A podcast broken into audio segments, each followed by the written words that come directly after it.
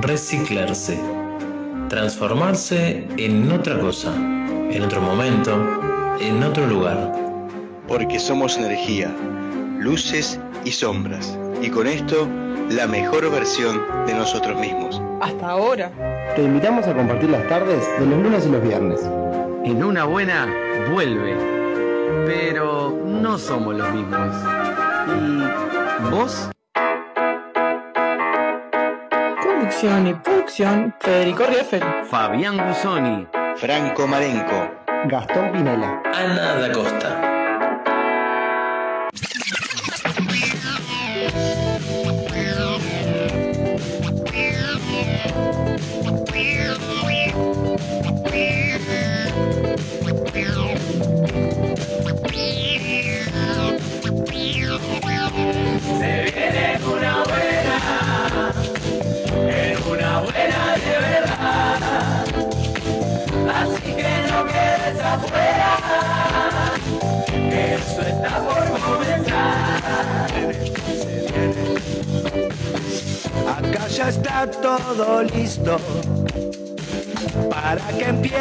La fiesta. Listos para la ocasión. Hoy el barrio se iluminó. Vamos a hacerlo, es el momento. No pierdas el tiempo. Todo sincronizado, frecuencia en tu movimiento. Toma lo bueno, deja lo malo. Hacerlo. Y. Venite ya para acá. Que pronto va a empezar. Venite para acá. Muy bien. Eso, eh, que se nota que es viernes. Y, Que hace como 15 días que no vengo. y que hace como 15 días que el señor Fabián Gusoni no venía a este programa y se lo extrañaba. Bienvenido, Sí, Fabián. Bueno, estoy con, con muchas ganas. Vine con ganas hoy de entrevistar a, a un electricista. Bien, tengo uno para, para, para contactarte Pero con él. que preguntar por qué. Sí, a ver, Gastón, ¿querés pegarle más al micrófono? Quiero tener, quiero tener una charla corriente. Bueno, eh, buen viernes para todos. Y, le- y te, te acaban de decir que te extrañaron. Con esto da por tierra cualquier cosa. Ah, ¿no es esto Eh, lo que extrañan? No. Ah. Él enseguida se encarga de que la gente De que se se desextrañe. Claro. Bueno, eh, para quienes pensaban que este calorcito que estábamos teniendo de la semana era gratuito, no señores, este ¿Se lo van a cobrar ahora? Sí, te lo están cobrando con frío. Este, La- bueno, eso es lo que le pasó eh, a, a la reina. La reina le agarró golpe. Eh, Ella tenía mucho calor en un momento y le vino el frío de golpe. Y a, los- Y- a los opositores de la Unión Soviética también se los cobraban con frío. para, quienes, claro. quienes decían Julio los prepara y agosto se lo lleva, septiembre hace lo suyo. Viene con ¿Eh? delay, Bien. viene con delay eso. Este, y le pasó lo mismo al de los enanitos verdes, pobre, también lo tengo. Bueno, viste, traje, traje. no, Sí, ya vi, ya vi, te, yo No te iba, pegues, te iba no a caer con una patada en la cabeza, pero dije, no. Por qué? radio, porque es radio, no tiene sentido. No, no, para mí sí es agradabilísimo. O sea, va a pegarle, pegarle por lo que. Bueno, está. No, Pero no, no, son- no, no queremos violencia en este programa, ¿verdad? No, va a ser afuera del programa. Va a ser, lo voy a llevar afuera. Y ahí sí. Ah, Vos le estás diciendo cortar para la salida, básicamente. Sí. Bien, ok. Yo soy rápido. No, igual el, el señor Gusoni me va a hacer de chaperón el día martes. Porque me, me, me operan ¿Qué palabra y me va a acompañar. desuso. ¿Chaperón no era cuando acompañabas a una pareja? Y vos no sois. No, hay, que, hay que blanquear, Fabián. No, no, no. El chaperón era el que acompañaba a una pareja. Espera, ¿ese que acompaña o el que une? No, no, no. Yo creo que el chaperón es la persona que acompaña a quien sea. O sea, una persona X o una pareja o un grupo de personas. ¿Está chequeado esto? No, Ah, está. pero en este programa chequeamos cosas. Puede, Ah, no, no, no. puede ser una de las palabras. Bueno, capaz que estos 15 días la hab- habíamos cambiado y empezábamos a chequear. No, pero Bueno. puede ser una, uno de, o sea, de estudio así para. Voy a hacer un asarillo de tornos. Bueno, cuando Fabián me deje de terminar de decir lo que quiera decir. que puede ser una- alguna de las palabras que investiguemos, este, su origen etimológico, ¿verdad? ¿Cómo no? Sí, busquemos chaperón, chipirón también, porque me llamó la atención Chipirón. también. Ay, ey, Chipirón, don, don. Todos los días sale el sol, chipirón. Bueno, hoy una precisamente no fue el día hoy que haya salido el No, sol. el sol salió. El problema es que no se ve porque ahí está nublado. ¿No era Chipirón Dondón y LLL? No. Ese es chipirón, no, Ah, está, Estamos, eh, pero la gente, la poca gente que está del otro lado La escuchando estás corriendo Canzani. a través de, de Radio Pedal, Sí. de pedal.uy, Pedal que nos pueden escuchar, nos pueden también ver a través de Facebook en arroba en una buena, Sí. a través de el Instagram en arroba en una buena también. Y ahí, A para de través contar. Para de contar. Y a través de eso. Pero también se pueden comunicar con nosotros a través del 09506-9949. Sí. ¿Para qué? Y bueno, para eh, estar alineadas, alineades con nuestros contenidos del día de hoy y mandarnos algún mensajito, como por ejemplo, hoy, acá a mi derecha tengo a Florencia con su arco dorado. Ya está preparada. Con mi arco Lo dorado. entró acá está dentro del Lo estudio, tiene acá adentro. Sí, para echarle luz a. ¿Vos, vos trabajás en McDonald's? Ya me hicieron esta el pregunta, vos lo Ah, escuchaste. bueno. Lo que pasa es que cuando tú Vos estabas. escuchaste el, el audio.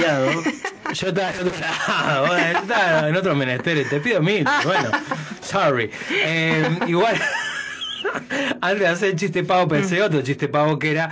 Le vi las manos y dije, eh, tiene un trencito, pero en las manos. Pero no, que son tatús. Es un tatuaje. Ah, sí, Claro, tatuajes no, medio bueno. borrados. De hecho, que, viste, tienen como una onda así como. ¿Pero qué te lo hiciste con henna? No, está hecho normal. Lo que Y pasa que como son. mucho las manos. Como, y las manos, viste, que Se es lo que más mucho, claro. contacto tiene, yo creo, con, con todo, claro. Sí. Sí, Bueno. es eso. Pero Florencia no va a hablar de tatuajes el día de hoy, ¿verdad? No. Va a hablar de hamburguesas. No. No, ¿De- tampoco. Ah, ¿Querés contarnos vos? Bueno, hoy vamos a estar eh, charlando un poco. Ahora estuve buscando la palabra chaperón a ver si la encontraba, pero no me funciona la R del teclado, así que no pude. Buscó chapeón. chapeón. Champeón mal escrito. Usted quiso decir, te dijo Google. me salía chapetón, entonces, pero ¿sabes por qué le iba a buscar? Porque justamente a mí me suena la definición que dijiste vos, de que acompaña a, Vos, a cuando las decís, vos parejas. decís Fabián Gusoni. Sí, Fabián, eh, justamente que acompañaba a las parejas. Y como es un tema que hoy eh, medio que vamos a rondear un poco también, ¿A los eh, chaperones o a las parejas? a las parejas, entre comillas, tampoco desde el punto de vista de la definición de pareja, pero sí al asociado al placer, que es el tema que Eso, vamos a va. tocar hoy. Ah, ok, pero no es solamente placer de pareja. No, por eso, Ah, pero ta, lo vamos a tocar de costado, digamos. Tócalo con. Las parejas se tocan de cualquier forma, de costado, de frente. no pasa No, nada. eso no, hay, no, hay, no hay ningún tipo de, de problema para hablar de tocarse de parejas. Bien. Eso, del el placer. Vamos a hablar del placer y, Y de, su contra- contra- y de su contracara, que eh, justamente la canción que vamos a escuchar ahora, pues habla un poco de eso. Después te voy a preguntar qué sería la contra- o cuál sería el antagónico Ahí va. del placer. Pero eso Bien, lo, lo- lo bien. vemos en, en escasos minutitos. Bien. Muy bien, bueno, también tenemos este, dentro de la agenda cultural de viernes, Sí. dije- quise decir cultural y dije cualquier cosa, pero vamos a hacer una entrevista, ¿verdad? Sí, nos va a hablar un gato, o el gato Renato. Eh, acá trajimos también un- una máquina que eh, traduce idioma gato al español, español idioma gato, y bueno, también lo vamos a estar utilizando y vamos a hablar con los integrantes, o por lo menos uno de los gatos, no sé si será con Don Gato, con Benito, con Cucho, con alguno de esos, pero vamos a hablar con integrantes de este, esta obra infantil que se llama El Gato Renato. Quiero decirte que tenías eh, la boca llena de verdad, porque Ah. eh, los sinónimos de chaperón son paje, servil, es aquel que, que- que sirve a, a- a otra persona. Y con esta verdad... eh, También es, ah, es- también es el listón de madera que se le pone en, en los bordes a los tejados. Chaperón. Sí, acá dice. Acá el señor Google dice eso. Mira, bueno, y para cerrar, eh, después de bueno llenarme el pecho de orgullo por haber dicho algo que, que de lo que tenía razón, pero que no sabía, eh, tenemos al señor Diego Curopatua que va a venir eh, a cantar y contar como, como hace cada vez que viene por, no sé, por este estudio, pero al estudio en una buena, en- nos ha acompañado antes. Y bueno, es la previa de el, el show que va a hacer en Magnolio Sala y también la previa a eh, los premios Graffiti. Premios Graffiti que se van a entregar en dos veces. La primera va a ser el día 16, por eso el Chole, que iba a venir ese día, va a venir el lunes siguiente. Eh, bueno, el día 16 van a ser la mitad de la entrega de los Graffiti a la que está nominada el señor eh, Diego. Creo que por el disco. O por artista nuevo. Por el no, mismo nuevo no. lugar, me parece, pero se lo vamos a preguntar. Mejor, no, por mejor. Vamos a eh, especulemos. Mejor, mejor preguntemos, chequeemos, Claro. empecemos a chequear. claro. Empecemos a chequear con Ah, la a mí me gusta la especulación. Está, está, está. Bueno, y, ta, no tenemos más nada para decir. Más que un gran saludo a la familia toda de la reina Isabel, que, bueno, ha pasado a, a mejor vida. ¿De verdad? ¿Estás en- Sí. ¿No le ¿En mandamos algún saludo? momento? ¿No le mandamos saludo? No. ¿Vos decís que está escuchando? Ahí, No, eh, ella no, seguro que no. No, no, él no. Harry digo. sí, Harry, Harry se recuelga. Se recuelga a escuchar. Sí, sí, sí, le gusta mucho. Le gusta, le- sobre todo le gusta la parte de alimentación. Dice, Sí. porque él tiene problemas así de, de, de- con la comida. No tenía un buen relacionamiento con la comida, Harry. Bueno, y nada, está, eso. Eh, Vamos a escuchar música. Sí, sí, Trajo- Gastón. ¿qué y, en, Fabián? y en esta tarde eh, polémica eh, vamos a hacer un homenaje a, Ma- a Marciano Can- Cantero. Cantero. Sí. Sor- que- a mí me sorprendió. ¿Te sorprendió? Sí, sí, Porque en realidad, ¿por qué? ¿Porque le hicieron homenaje? No, me Ah, sorprendió que, se muriera. fallecido. ¿Viste cómo se muere gente que antes no se moría? Es una cosa impresionante. Claro. Y para, para escuchar, no era, no era una banda que, que yo eh, escuchara mucho, pero sí algunos temas han sido eh, parte de mi infancia y, y de mi juventud. Y eh, los vamos a ir escuchando canción- Parte de tu juventud. Infancia no. No, no, juventud, juventud. Infancia no. No, no, dijiste infancia. No, no, infancia sí porque había mi- mis tíos escuchaban mucho, por Lo que ejemplo. pasa es que era muy inmaduro el, el- el adolescente, ¿viste? Entonces por eso él se lo, lo autopercibe como infancia. digo. Claro, es que yo La no- infancia le duró hasta hace dos semanas. Sí, ponele. Cuando, cuando los se fueron solos a la escuela, él se quería ir con ellos. Dije, Quería vivenciarlo. Y ahora quién me acompaña a mí, dije yo. Claro, exacto. Este, Viste, Este tipo de comentarios, perdón Fabián, son este porque te extrañábamos. Es yo lo sé, yo lo sé. Es, es. Un, es una, es es eso. ¿Es recíproco? Eh, no.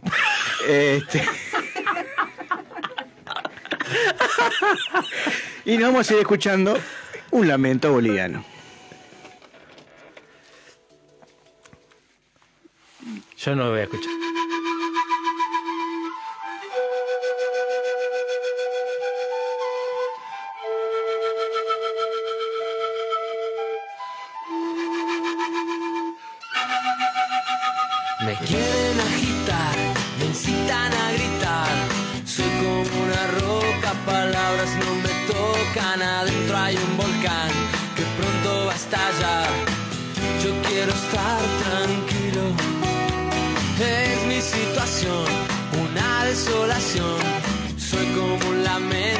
Lamento, lamento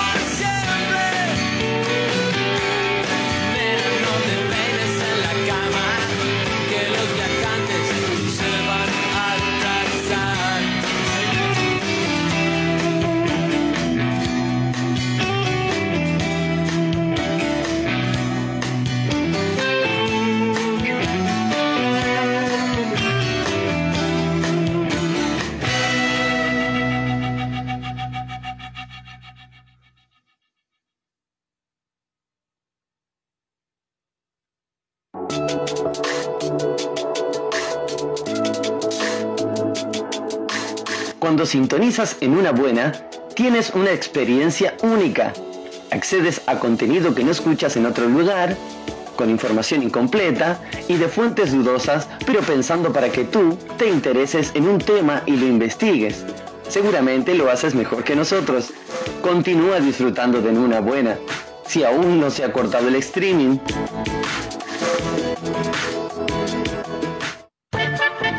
siguiente espacio de En una buena es una presentación de ¿Tenés problemas con la oscuridad? En el campo, en la ciudad, en tu casa, en el edificio. MBC Equipamientos tiene una luz para cada una de tus necesidades. Buscanos en la web o llama al 095 100 020 y no pagas la luz.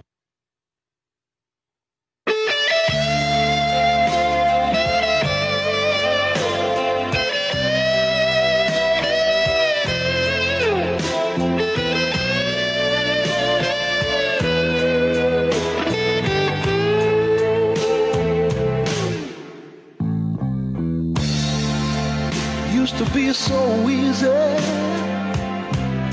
to give my heart away. But I found out the hard way there's a price you have to pay. I found out that love was no friend of mine. I should have known. Estábamos escuchando la voz picante, la voz pimienta de eh, Gary era. Sí. de Gary Moore y Still Got the Blue. Gary Baldi. Gary No, no íbamos a hablar así. Era todo en Eh, dólar. Gary Baldi. En la noche de Radio Pedal. Bueno, es la tarde, pero con este tema presentamos a- se vamos a te- ponerle un poco de seriedad a este. Se tentó la columnista. Muy bien. Mientras se destienta, Se destienta. vamos a darle paso diciéndole que vamos a hablar de placer. Vamos a hablar de placer. Por eso, esta, esta canción, ¿Qué te remite esta canción? Eh, ¿O a qué te remite esta canción? bueno, musicalmente, el blues es como una combinación, digamos, así como, incluso en sus escalas, como de sensualidad y dolor. Justamente, placer y dolor. Como la canción de cuatro pesos, ¿no? ¿Cuál? canción, esa mezcla de placer y dolor. Bueno, seguimos. Me, entonces. me, me dejas, me descolocas ahora. No, Pero, bueno. Puede La ser, busco, puede la ser. busco, la busco. Bien, búscala. busquémosla. Eh, entonces me parecía como muy representativa. Y aparte la letra, justamente él lo que está diciendo es como que, ¿qué pasó con todo lo que disfrutaban? Que ahora le está doliendo, ¿no? O sea, ¿qué pasó con eso? Y esa es una pregunta bastante interesante, porque como todo lo placentero en un momento se vuelve todo lo contrario de repente. Sí, como que se dice que del placer al dolor puede haber nada, una delgada línea. Sí, Es verdad. una delgada línea que además se nos es muy difícil discernir dónde está esa línea.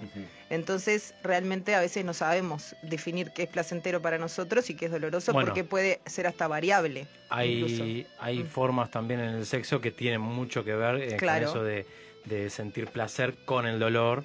Eh, ¿Querés compartir algo? no, No, no, no, a mí, no, a mí no me gusta eso. pero- Igual está bueno el ejemplo justamente de cómo, de Sí. cómo el sexo nos muestra eso, esa, esa cosa que al final es ambivalente, que, que en realidad no Tiene existe las dos caras en, el- en la, en la misma cosa. cosa, Pero incluso pasa con cosas que, que no son sexuales. Por ejemplo, hay gente que siente placer tatuarse. El, el- el- la Sí. tarea, el, el- Sí. el trabajo del tatuar. Cuando lo están pinchando les gusta. Sí, sí. Yo creo que ahí eh, estamos entrando como cuando se pisa, ¿no? Dolor y placer. Pero yo hablo de la experiencia de percepción, ¿viste? Total, de que algo te guste mucho, Bien. mucho, mucho, y de repente te empieza a molestar mucho, mucho, y pasemos ya al dolor y al sufrimiento, ya mano, más otro umbral.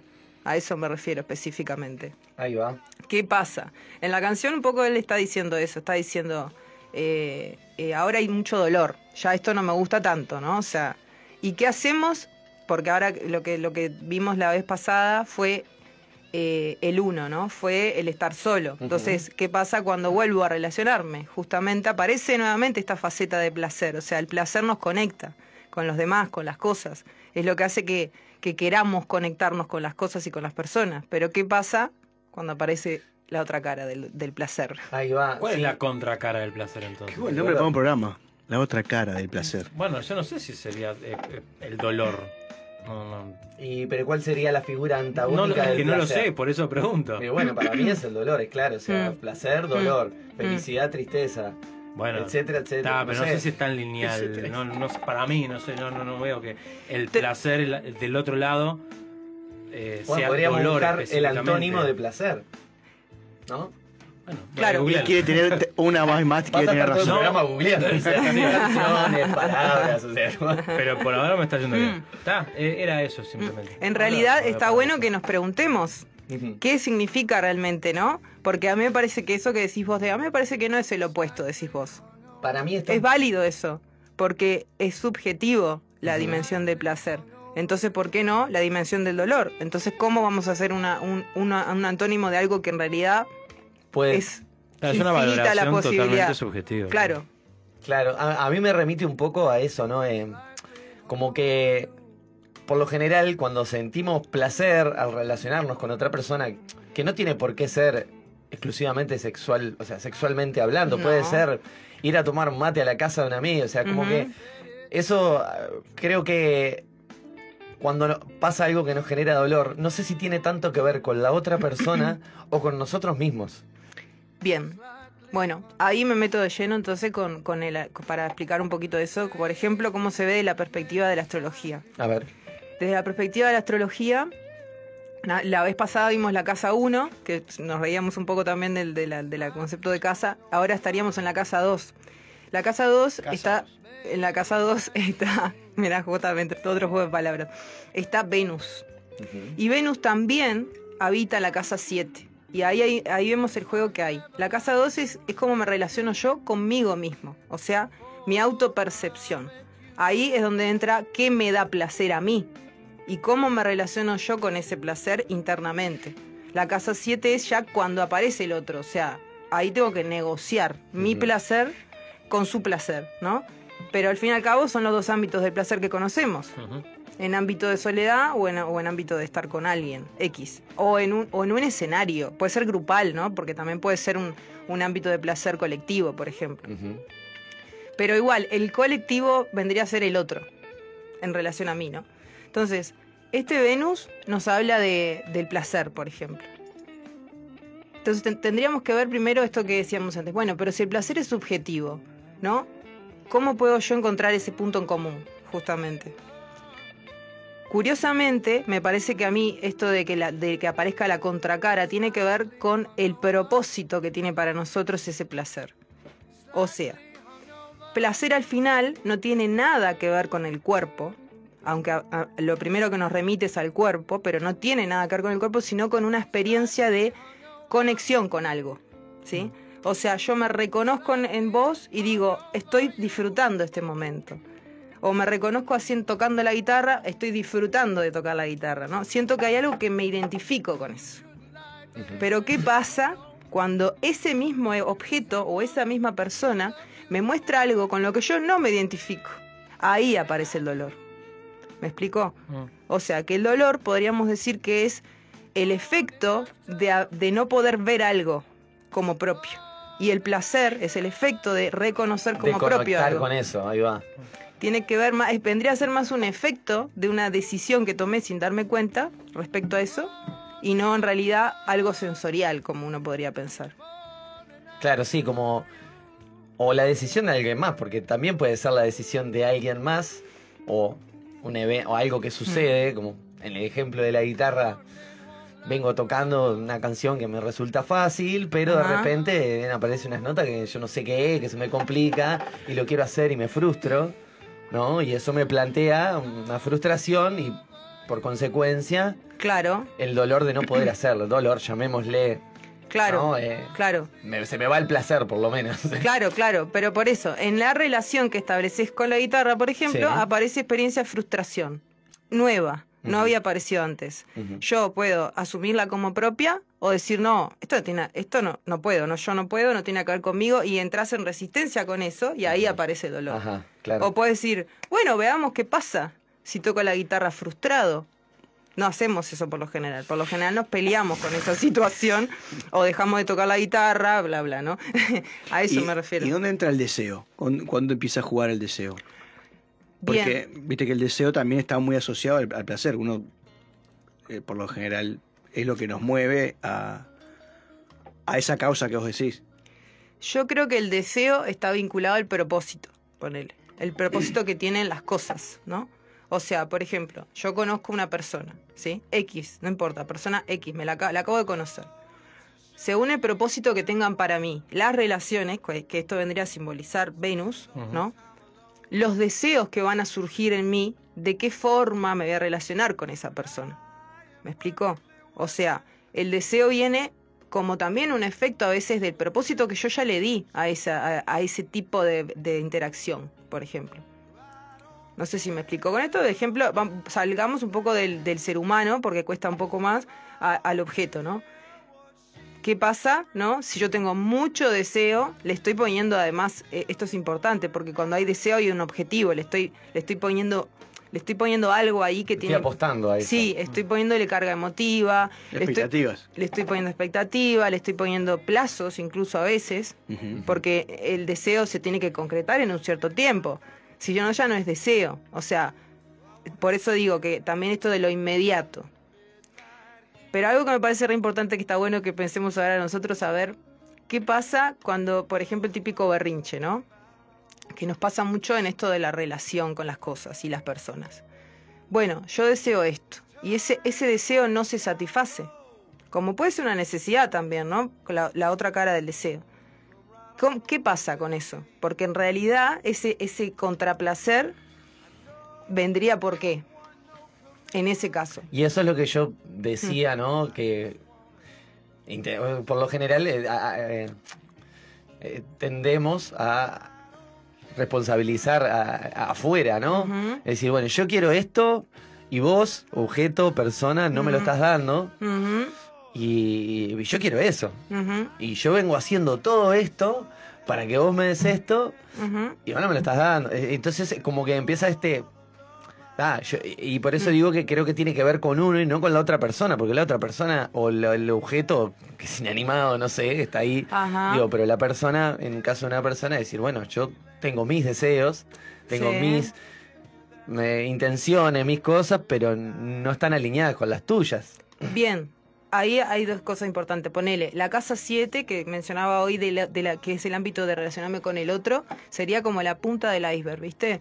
Vos ves eso, pero realmente, para realmente comprender qué está pasando ahí, tenés que ir a la casa 2, que es donde estamos hoy acá. O sea, al ámbito de, la, de mi relación conmigo mismo. De, realmente saber, ta, pero yo, ¿para qué quiero que se satisfaga este deseo o esta necesidad?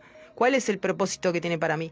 ¿Qué significa? Sería la pregunta para mí. Por ejemplo, ¿qué significa para mí poder tocar la guitarra? ¿Qué significa para mí tener eh, una relación, por ejemplo, laboral con de X tipo también?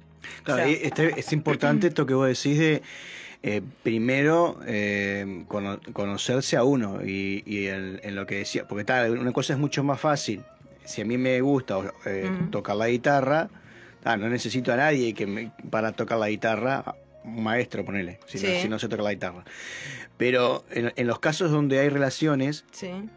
eh, em, el límite entre dónde está eh, el deseo eh, proyectado en el otro y dónde realmente es un deseo que, que- que es individual, tiene que estar muy fortalecido por eso que por la casa 2 que vos decís, o sea, estar muy co- muy a mí se me se me viene ahora la frase, por ejemplo, de Jodorowsky de, estoy bien sin vos, estoy bien con vos y o sea, que no que no otro dependo de otro exactamente que no de- o sea, si puedo si puedo compartir mis placer contigo excelente.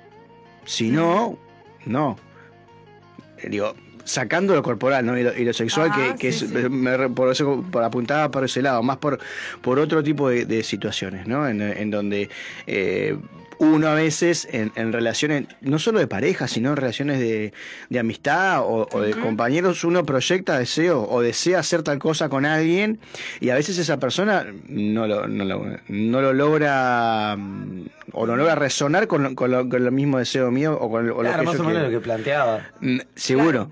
Eh, Entonces creo que lo importante siempre es primero eh, estar fuerte uno y, y de no tirar para el otro lado la pelota. Pero si vos estás en la casa 2, vamos a, a- ejemplificarlo. Sí, vos estás en la Sí. casa 2 Sí. y vos hablas de eh, la racionalización, digamos, de ese deseo, porque que tenés que saber, tenés que entender eh, qué es lo que te pasa, para qué lo querés eh, llevar a cabo. Pero cuando tenés un deseo, realmente podés bajarlo a tierra o, o frenar y decir, ta, ¿por qué quiero tocar la guitarra? O sea, capaz que te, te mueven los impulsos y va medio en contraposición con, con eso de, de pensar, de racionalizar. Bueno, eh, en los impulsos todavía estamos en la casa 1, que es todo justamente el ámbito de hacer y punto. No sé para qué ni por qué hago. En Pero la si tenés un deseo bueno, que es el algo deseo es algo... que te surge espontáneamente, irracional, Mm, creo que capaz que te estás refiriendo a otra cosa, porque yo, por ejemplo, el deseo lo identifico como algo que, justamente, que siento que, Se sostiene en el claro, tiempo, ¿no? claro, que como, como un interés mm, que se va acomodando y que después se manifiesta en un momento X, no sé si me explico. sí. O sea, tiene mucho que ver con, con el concepto que tenés de vos mismo, en este sentido, el de, los de, tus deseos, por ejemplo. ¿Me explico? No, ahí no. Ahí yo por lo menos no entiendo. Ah, bueno. Ah, pues Em, es un problema tuyo. Por eso, ¿no? Claro, o sea, cuando digo autopercepción es, bueno, si tuviéramos que definir a este personaje, a- al personaje de cada uno, nosotros vamos a mencionar cosas que le gustan y que no le gustan. Y a partir de eso, también surgen los deseos que tiene ese personaje, ¿me explico? Sí. Y las necesidades que tiene. O sea, que yo me estoy relacionando con el mundo a partir del concepto que tengo de mí mismo. A eso voy.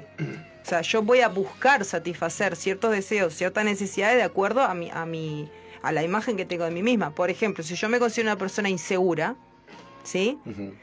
Yo voy a buscar personas y situaciones que desde mi punto de vista satisfagan la necesidad de seguridad o el deseo de sentirme segura, incluso puede ser visto desde ese lugar. ¿Me explico? Sí, estamos pensando también, por lo menos yo entiendo que hay incluso deseos inconscientes. Estamos hablando, a veces decimos, bueno, sí, yo deseo tal cosa, pero a veces Mm. hay deseos que nosotros ni siquiera lo, lo registramos en un hábito más eh, común, Mm. que son ese caso, por ejemplo, el, el de sentirse seguro. Uno va a atraer situaciones para sentirse seguro o para aprender a sentirse seguro también, en algún punto. No, sí, no, porque me quedé pensando en, en otra cosa, ¿no? Que tiene que ver con el placer y que me genera una duda, ¿no? Que por ahí vos Ah. lo estudiaste esto, de cuando, ¿qué, qué es lo que pasa cuando alguien, o sea, yo lo que quiero es hacer sentir placer a otra persona, independientemente si yo lo siento o no, pero creo que el hacer sentir placer a otra persona, a través de un regalo, a través de lo que sea, si lo estoy haciendo para sentir placer yo o realmente para, para hacer sentir placer a la otra persona. Buen punto. Entonces, vamos a enganchar eso con lo que dijo Fabián. Ajá, bien. Y una de las cosas que quería mencionar era qué significa realmente relacionarse, qué es una relación, ¿sí? Bien. Porque uno piensa en relación y piensa en dos, y, y además hay una asociación muy fuerte hoy que decís relación y decís pareja. No sé qué Total, pasó ahí, que hubo un- una brecha. Pero en realidad relación etimológicamente significa correspondencia.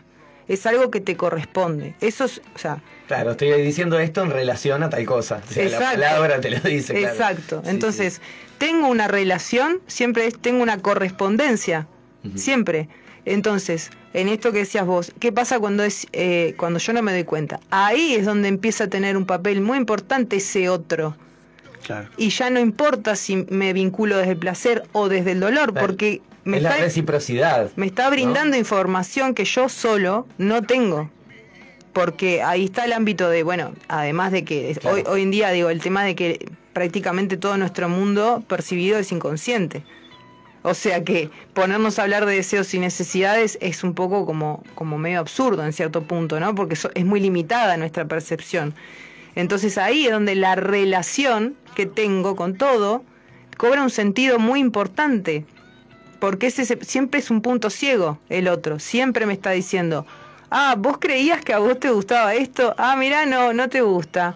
Y mira, te duele esto y no sabías, ¿no? Mira, te duele esto. ¿Y qué estoy haciendo? Siempre reformu- reformulando el concepto que tengo de mí mismo, que es la casa 2. Siempre esto. Entonces, la casa 7 activa la información, pero si yo no la llevo a la casa 2 y la interiorizo, ¿no? Y la recibo, porque la casa 2 es recibo, recibo, aprender a recibir también, pues no, no sucede nada en realidad, no estoy relacionándome. Y esto es muy importante porque uno pensaría, no, sí, yo me estoy relacionando. No, si no estás recibiendo esa información que te llega nueva, que cambia tu autopercepción, en realidad no estás relacionándote. O sea, sería un- una relación, no sería una relación, sería algo de ida, Como, no vuelta. como dijiste antes, Eso, es como me estoy relacionando conmigo mismo, en realidad, con mi propia proyección. exacto. Entonces, esto es, es- es interesante que lo, que lo podamos ver.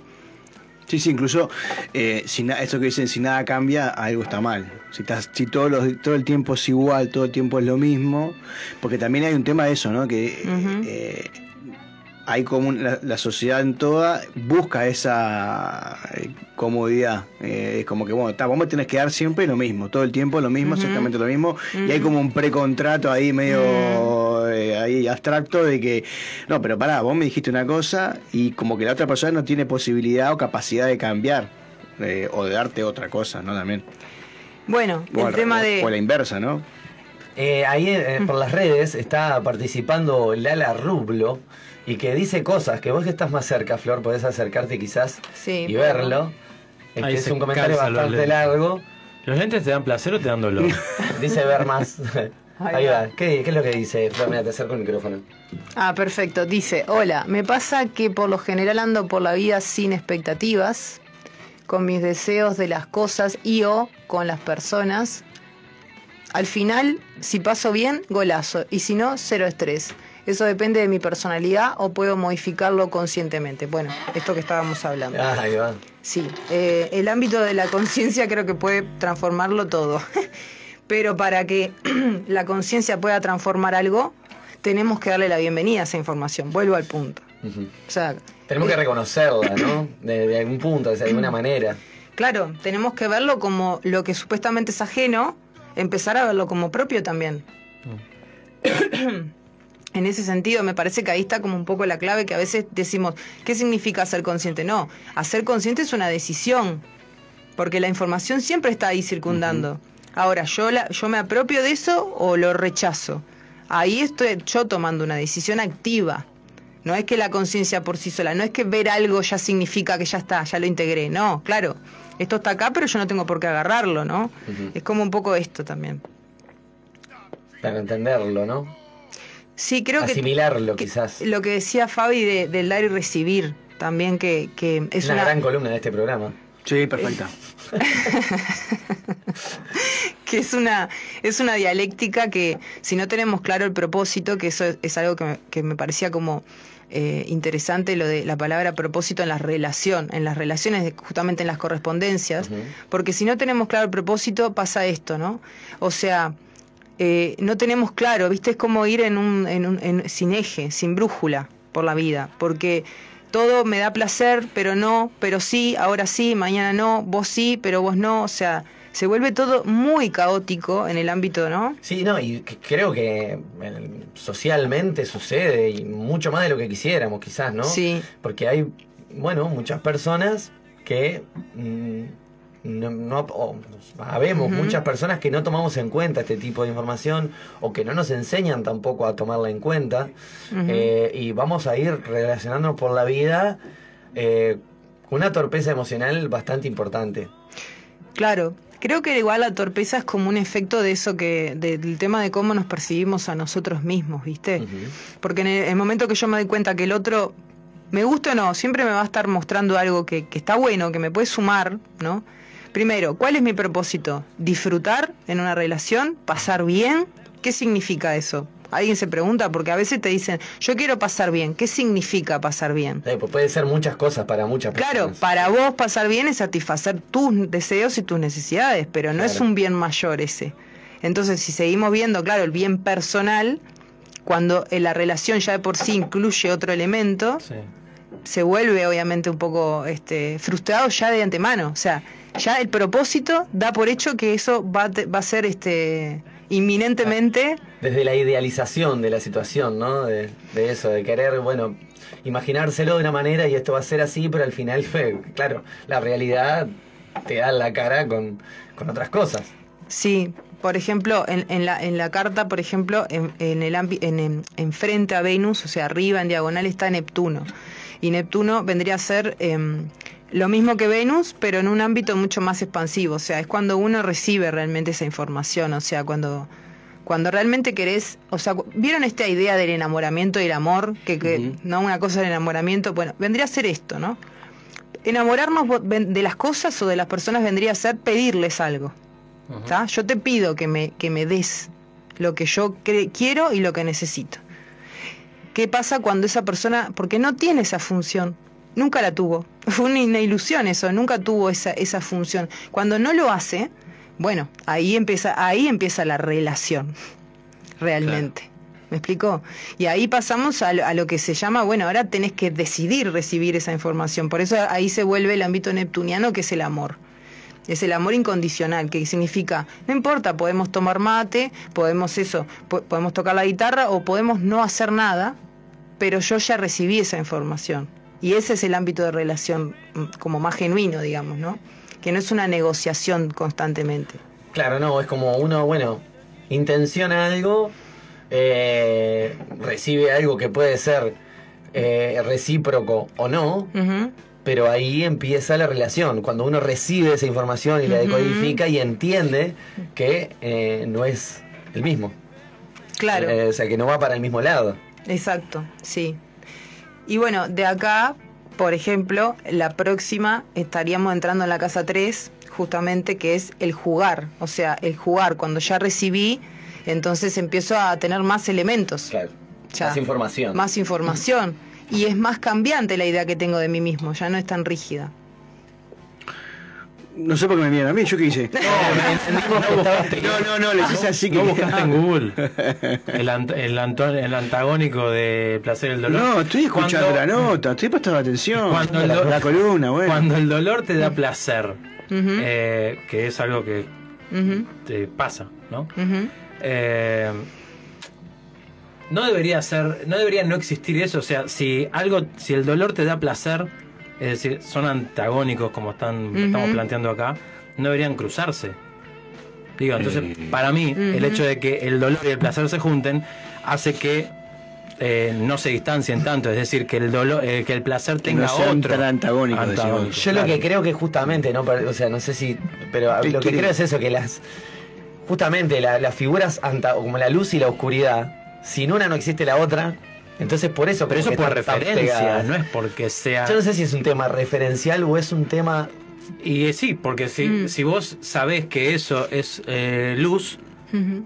tenés la referencia de que hay otra cosa que es eh, oscuridad. No sé. Hasta que no la veas. Pero bueno, estamos Ah, hablando de personas que ya te, tienen la información que le, que le llegó. Yo por, yo que por te, lo que, por lo que, te ha dicho. dijeron a vos, que eso Sí. es oscuro, que eso es claro. Lo que creo es que podemos empezar a dudar de nuestra percepción Claro. y que lo que nos parece placentero puede incluso ser dolor disfrazado de placer o placer disfrazado de dolor o de la palabra que quieras usar que, que sea lo opuesto. Porque a lo que voy es que se anulan uno al otro porque son lo mismo. ¿Me explico? Lo que, lo que nosotros lo percibimos diferente para poder generar experiencia de separación. Para decir, ay, ahora no, ya no, no quiero esto porque no sé qué. Ahora sí, ahora no, pero es por el propósito que le dimos. ¿Me explico? En sí es lo mismo. Claro. Y, y quizás tampoco enfocarse mucho en la forma, o en, porque en realidad hay cosas, como vos decís, placeres, yo que sé, el abuso de, de la- de las sustancias Sí. te genera un placer enorme, pero después te genera un dolor extremo, quizás. Entonces, me parece que a mí el, el placer no va tanto en, en la forma, sino en, en esto del fondo, ¿no? Mm. Y que en realidad la, la contracara del placer sería el, el no poder ni siquiera eh, eh, satisfacer los deseos más básicos, por decirlo de alguna manera. Y no tanto si me duele o me hace feliz lo que hago. Ponele. Me, gustó para el final el ponele. Sí, el ponele es un buen cierre Ah, para sí, la sí. casa 2. Ah, Exacto. Casado, Casado, divorciado, soltero. Hay una obra de teatro en el circular que se llamaba así. eh, soltero, casado, viudo, divorciado. Bien, bien. No, una Y- información al pedo que estoy guardando en la Yo quiero preguntarle- sacármelas, pero no. Pues sí, eh, capaz que- Sí, ahí. Yo quiero preguntarle a nuestra compañera si ya terminó su columna o podemos seguir divagando en esta. En esta... Yo creo que con el ponele le dimos un Ah, gran cierre. Yo lo Ah, sentí, lo sentí, lo sentí que era el cierre. Sentiste que es ahí. Flor, eh, queremos saber cómo podemos hacer para Ahí va, eso. eh, tener más contenido el tuyo y para saber en qué andás, seguirte en las redes. Bueno, ¿En qué andas? ¿Qué andas? ¿En qué andas? ¿en Flor? bueno, te cuento, Fede, ¿en qué ando? Mirá. Bueno, ah, pará. Eh, vos dijiste algo que vos te quedás ahora un ratito Sí. más porque en la agenda va a decir algo Ah, bien. que va a pasar en breve. sí. Ah, ¿En qué andas? me, ¿En qué andas? me acordé. ¿En Bien, qué andabas? Claro. bien. Producción en vivo, Gastón Pinela. Bueno, la cuenta de, de Instagram no la estoy usando mucho, pero sí que pueden acceder a una página web que, que tengo, que, que ahí eh, tengo como un blog, con, escribo y bueno, este es del mismo ámbito que esto, pero más elaborado, digamos. Y también ahí pueden hacer consultas, ¿Y cómo se llama ese blog? floreciendo también. Floreciendo. Flor, con H intercalada, Y con floreciendo. S. Y, también el contenido en Spotify. Y el, y el podcast del Arco Dorado, que es lo que estamos haciendo acá, que está en, en Spotify, que ahí, bueno, este, por el momento, lo último que estaba era la columna, eso, eso está ahí, lo pueden reescuchar, que estuvo muy lindo, eh, pero bueno, naturalmente voy a ir subiendo otro, otro contenido. Muy bien, bueno. Y para cerrar la columna de, de- de Flor, trajimos un tema De que. Ah, no. eh, lo coordinamos con, con Flor y dijimos vamos a poner este tema, que es, eh, vamos a escuchar a Jarabe de Palo con esto que tú me das.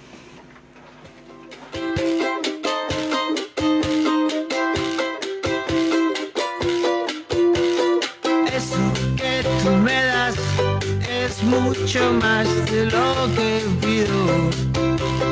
Todo lo que me das es lo que ahora necesito.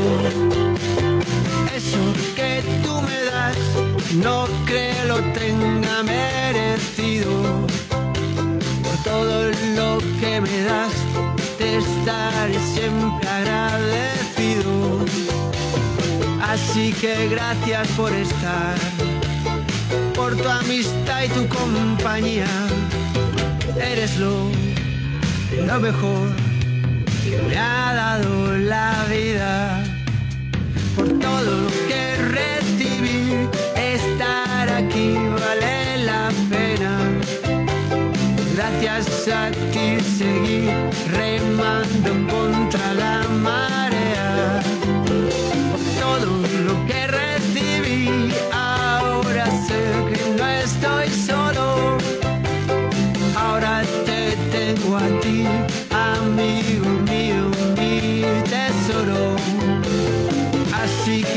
gracias por estar, por tu amistad y tu compañía. Eres lo, lo mejor que me ha dado la vida.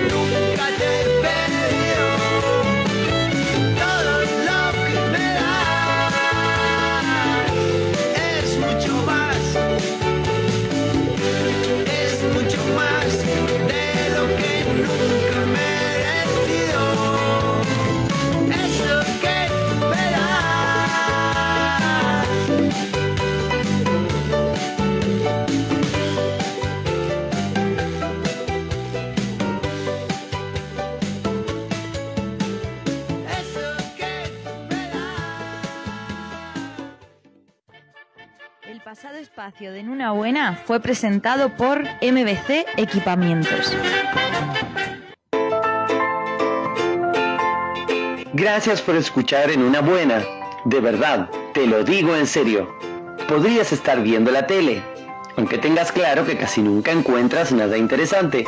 O podrías estar dando de comer a tu dragón, si tienes uno en casa, claro. Pero decidiste escuchar en una buena, muy inteligente de tu parte. Sigue disfrutando de nuestro programa, que prácticamente está libre de anuncios. Sí, cada vez tenemos menos. Lunes y viernes de 18 a 20 horas.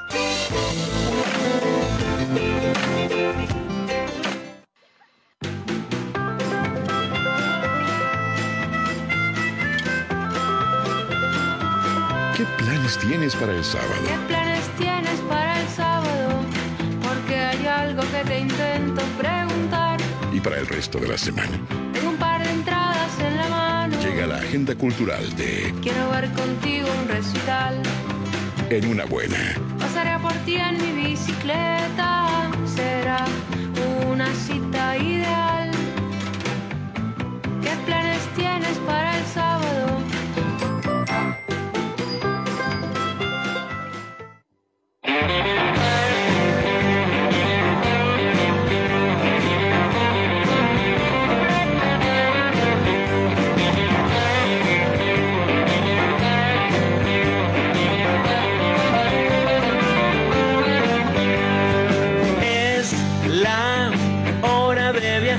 Bueno, mientras Fabián eh, está tratando de comunicarse con Juan Pablo, una de las personas integrantes del musical de El Gato Renato. El Gato Renato. El Gato Renato, que Fede, en escasos segunditos, les va a contar quién es. Bueno, es, es- es un proyecto que nace en el 2017 más o menos, con un grupo de padres que comenzaron a crear canciones para sus hijos y que incluyeran una finalidad pedagógica, ¿verdad? Ajá. Y bueno, así un puñado de canciones empezaron a ilustrar las aventuras de este personaje, en donde cada canción, además de un fin lúdico, deja alguna enseñanza o aprendizaje. Por ejemplo, eh, bajaba a tierra, esto de Florencia, por ejemplo, es como contarle a un niño que eh, si él quiere jugar con su pelota y él solamente quiere jugar con su pelota y los demás no, no es una relación. Él está haciendo egoísta, le importa tres quinotos, y, pero ellos te la cantan. Bueno, muy bien. Al día de hoy el proyecto cuenta con una decena de videos editados y un canal de YouTube y Spotify donde compartir sus materiales. Y en febrero del 2022 irrumpió en los escenarios para presentar el show en vivo y es de lo que vamos a hablar con Juan Pablo Silva. Buenas tardes, Juan Pablo, ¿cómo estás? Hola, Juan, ¿nos escuchás ahí? Sí, sí. hola, ¿cómo estás, Juan? Juan, ¿cómo andás? ¿Cómo están ahí? ¿Todo bien? Bien, eh, tratando de, de- de descifrar un poco. eh, el gato Renato, eh, ¿sos vos? ¿Tenés un gato? ¿Se llama Renato? ¿Quién es el gato Renato? El Gato Renato es un proyecto que nació ya por 2017 con un, con un grupito de padres que estábamos eh, interesados en encontrar un- una propuesta, ya sea lúdica, de canciones, de videos, infantil para nuestros hijos que estaban siendo bombardeados con una cantidad de propuestas que no son nuestras, con, con algunos términos y algunos vocablos en las palabras que no son los, los del regionalismo nuestro rioplatense y oriental. Y bueno, entonces nació este personaje primero con una cantidad de videos y animaciones en YouTube, después con música, que terminaron estando en todas las plataformas, y ahora llegando al, escenario como una especie de musical, de obra de teatro musical. ¿Y quiénes son los integrantes del gato Renato? Bueno, los integrantes de la banda del Gato Renato son Martín Duarte, que es el, eh, además el compositor de casi todas las canciones, eh, o de todas las canciones. Después somos, somos tres ratones en escena, Martín, eh, Freddy Besio, que es el percusionista y cantor y, y toda la batería, y Juan Pablo, que soy yo, que soy maestro de escuela de Tacuarembó, que toco el bajo.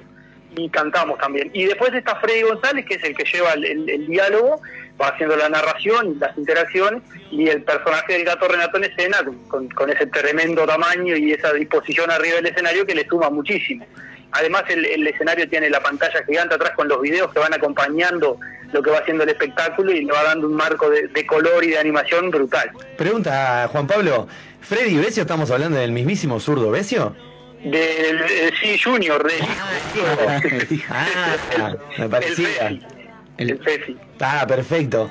Este, bueno, me- me llama la atención esto, ¿no? Un grupo de padres que se junta, o sea, generaron como una especie de grupo eh, multidisciplinario, porque, o sea, o, o cómo hacen para, eh, cómo hicieron para hacer los videos, cómo hicieron Sí, para... en, en realidad en la primera etapa, viste, nosotros un poco preocupados porque los gurises manejen eh, cosas cercanas y que los videos y cosas que consumen, que hoy en día es, es bastante común y hasta es difícil quedarse por fuera de eso, fueran cosas que sumen desde el punto de vista educativo. Entonces ahí viste, preferíamos que en vez de que, te- de que el niño te diga voy a comer un emparedado del refrigerador, eh, Atrás del Claro. Un pastel. Exacto, manejarnos con términos nuestros y propios y que además dejaran algo. Las canciones de Gato Renato, incluso este espectáculo que estamos haciendo es un camino hacia la escuela y son una cantidad de cosas que va llevando el gato, que va encontrándose, que los ratones lo van ayudando a aprender para poder ir a la escuela. Entonces por ahí aparecen las vocales, los planetas, los números, eh, una cantidad de cosas que, que- que dejan algo, al pasar el cernidor, dejan algo desde el punto de vista formativo para los niños. Claro, y me imagino que con un lenguaje cercano y, y, o sea, y conocido, ¿no? Como por ejemplo, che, vos, gurí, vamos a la escuela. Claro. Y, y a- y además desde el punto de vista musical también, porque pasa por una cantidad de ritmos que son todos comunes a nosotros, desde, desde la murga, la cumbia, hay rock, hay, hay una canción de cuna, hay, hay de todo, o sea, un abanico muy grande que, que permite a los gurises sentirse identificados y cercanos, y que sobre todo es, es, es nuestro y propio en el sentido de, lo que se está consumiendo. Eh, las animaciones al principio eh, ustedes busquen, pueden buscar por ahí en plataformas en YouTube y en eso hay una cantidad de videos y con muchísimas visualizaciones. También son cercanas y los personajes son muy atractivos, son muy simpáticos y, eso llega mucho al niño y sobre todo porque son animales de nuestra fauna y porque son situaciones comunes a lo nuestro.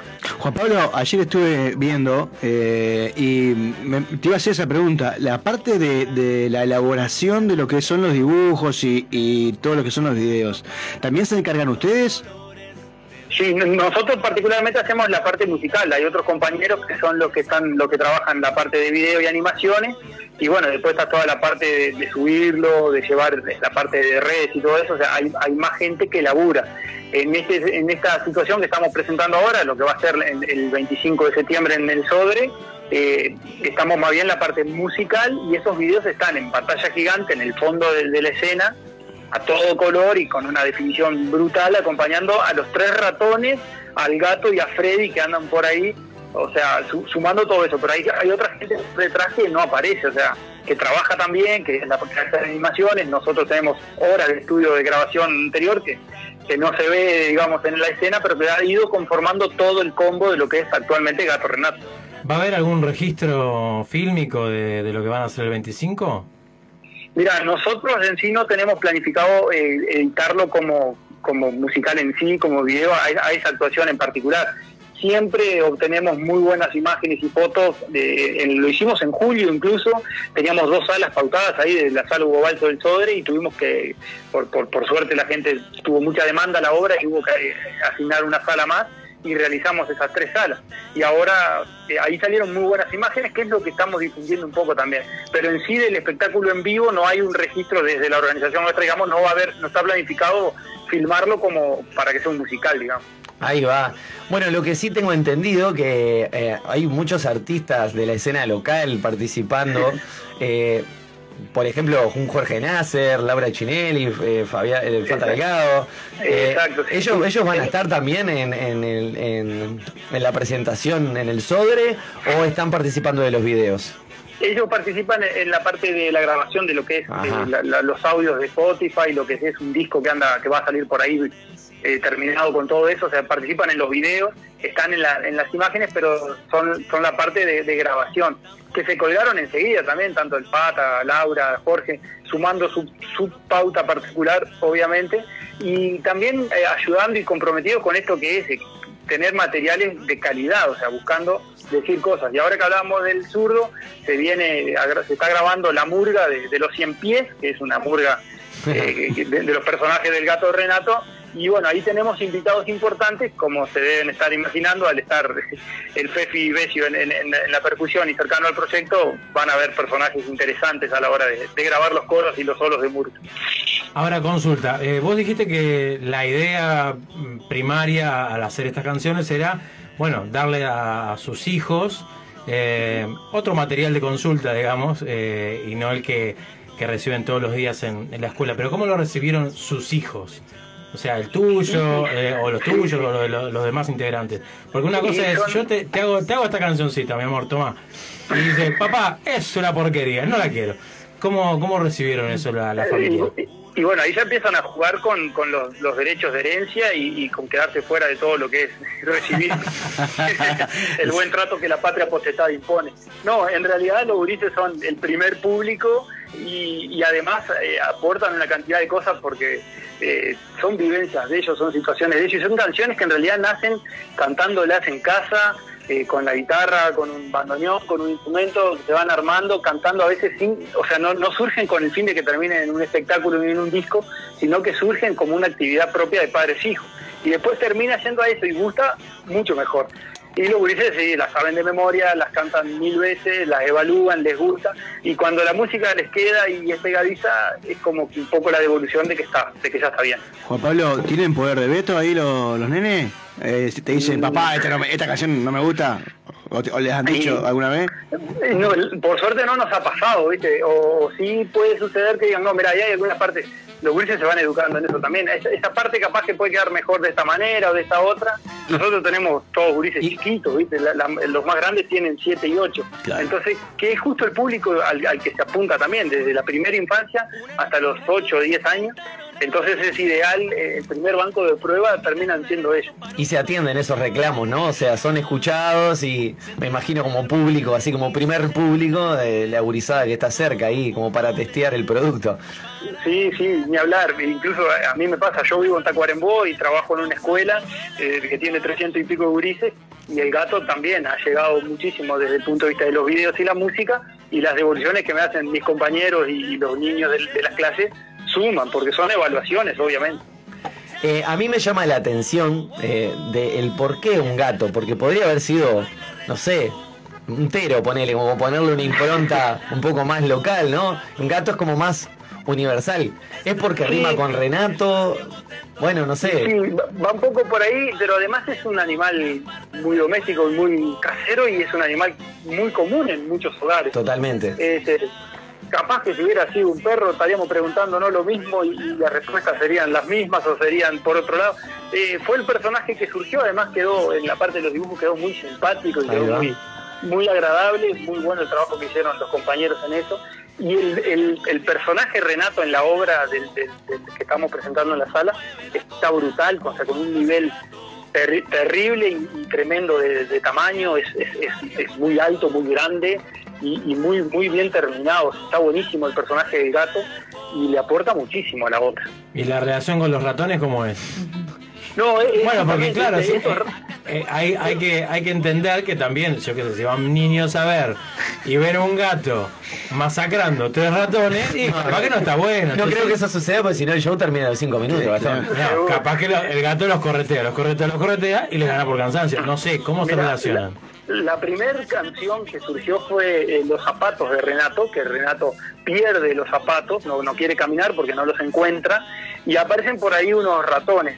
Y, y bueno, eh, contrario a lo que la lógica siempre impone, que el gato caza a los ratones y se llevan mal, y los ratones lo ayudan y le, le- le terminan solucionando el problema con, con- con- de otra manera, que no quiero adelantar del todo para no No spoilee, no spoilee.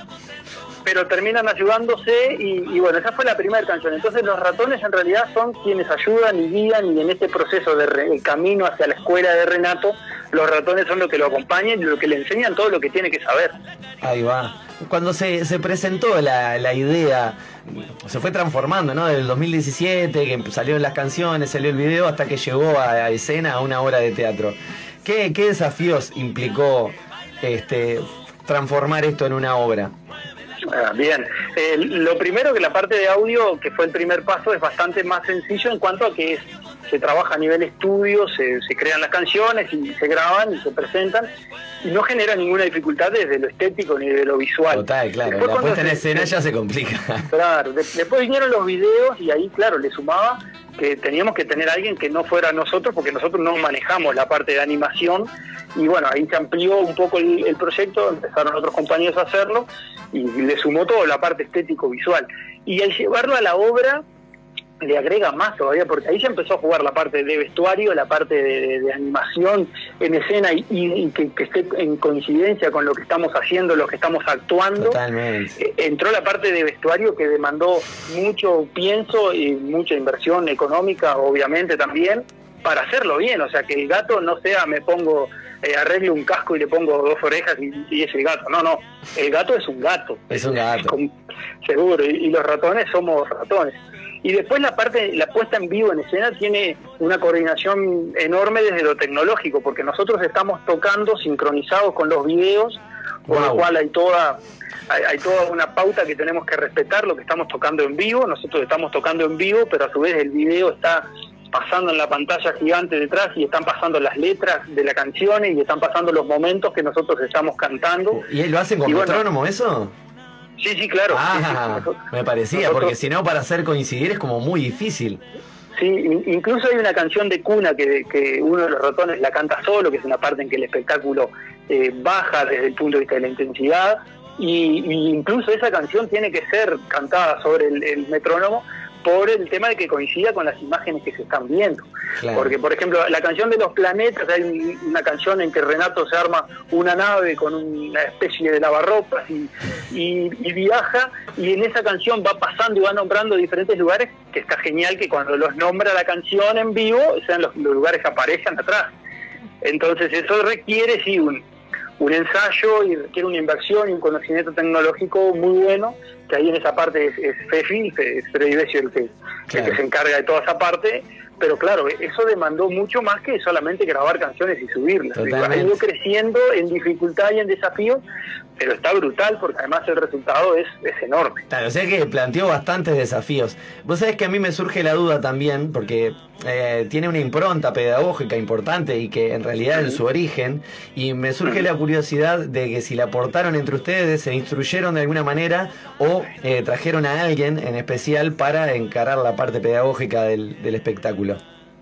Eh, no, en realidad... O de las eh, canciones, mejor dicho, perdón. Claro, eh, en realidad Martín, por ejemplo, que es el, el que crea las canciones, él nos, nos crea una canción y nos pasa siempre, como pasa con todo grupo, se suman cosas, se, se cambian o se modifican, pero por ejemplo, particularmente en algunas ocasiones ha servido el tema de que yo sea docente, que yo sea maestro, por ejemplo, para corregir algunas eh, cosas ortográficas o cosas de letras o algo, que estuviera, que pudiera estar conceptualmente equivocado, que no sucedió, pero siempre lo estamos pasando por varios tamices digamos, como para, para que el resultado termine siendo acorde a lo que habíamos planificado, que era que nos deje algo. Que Claro, yo no algo. tenía ese dato que tú eras docente.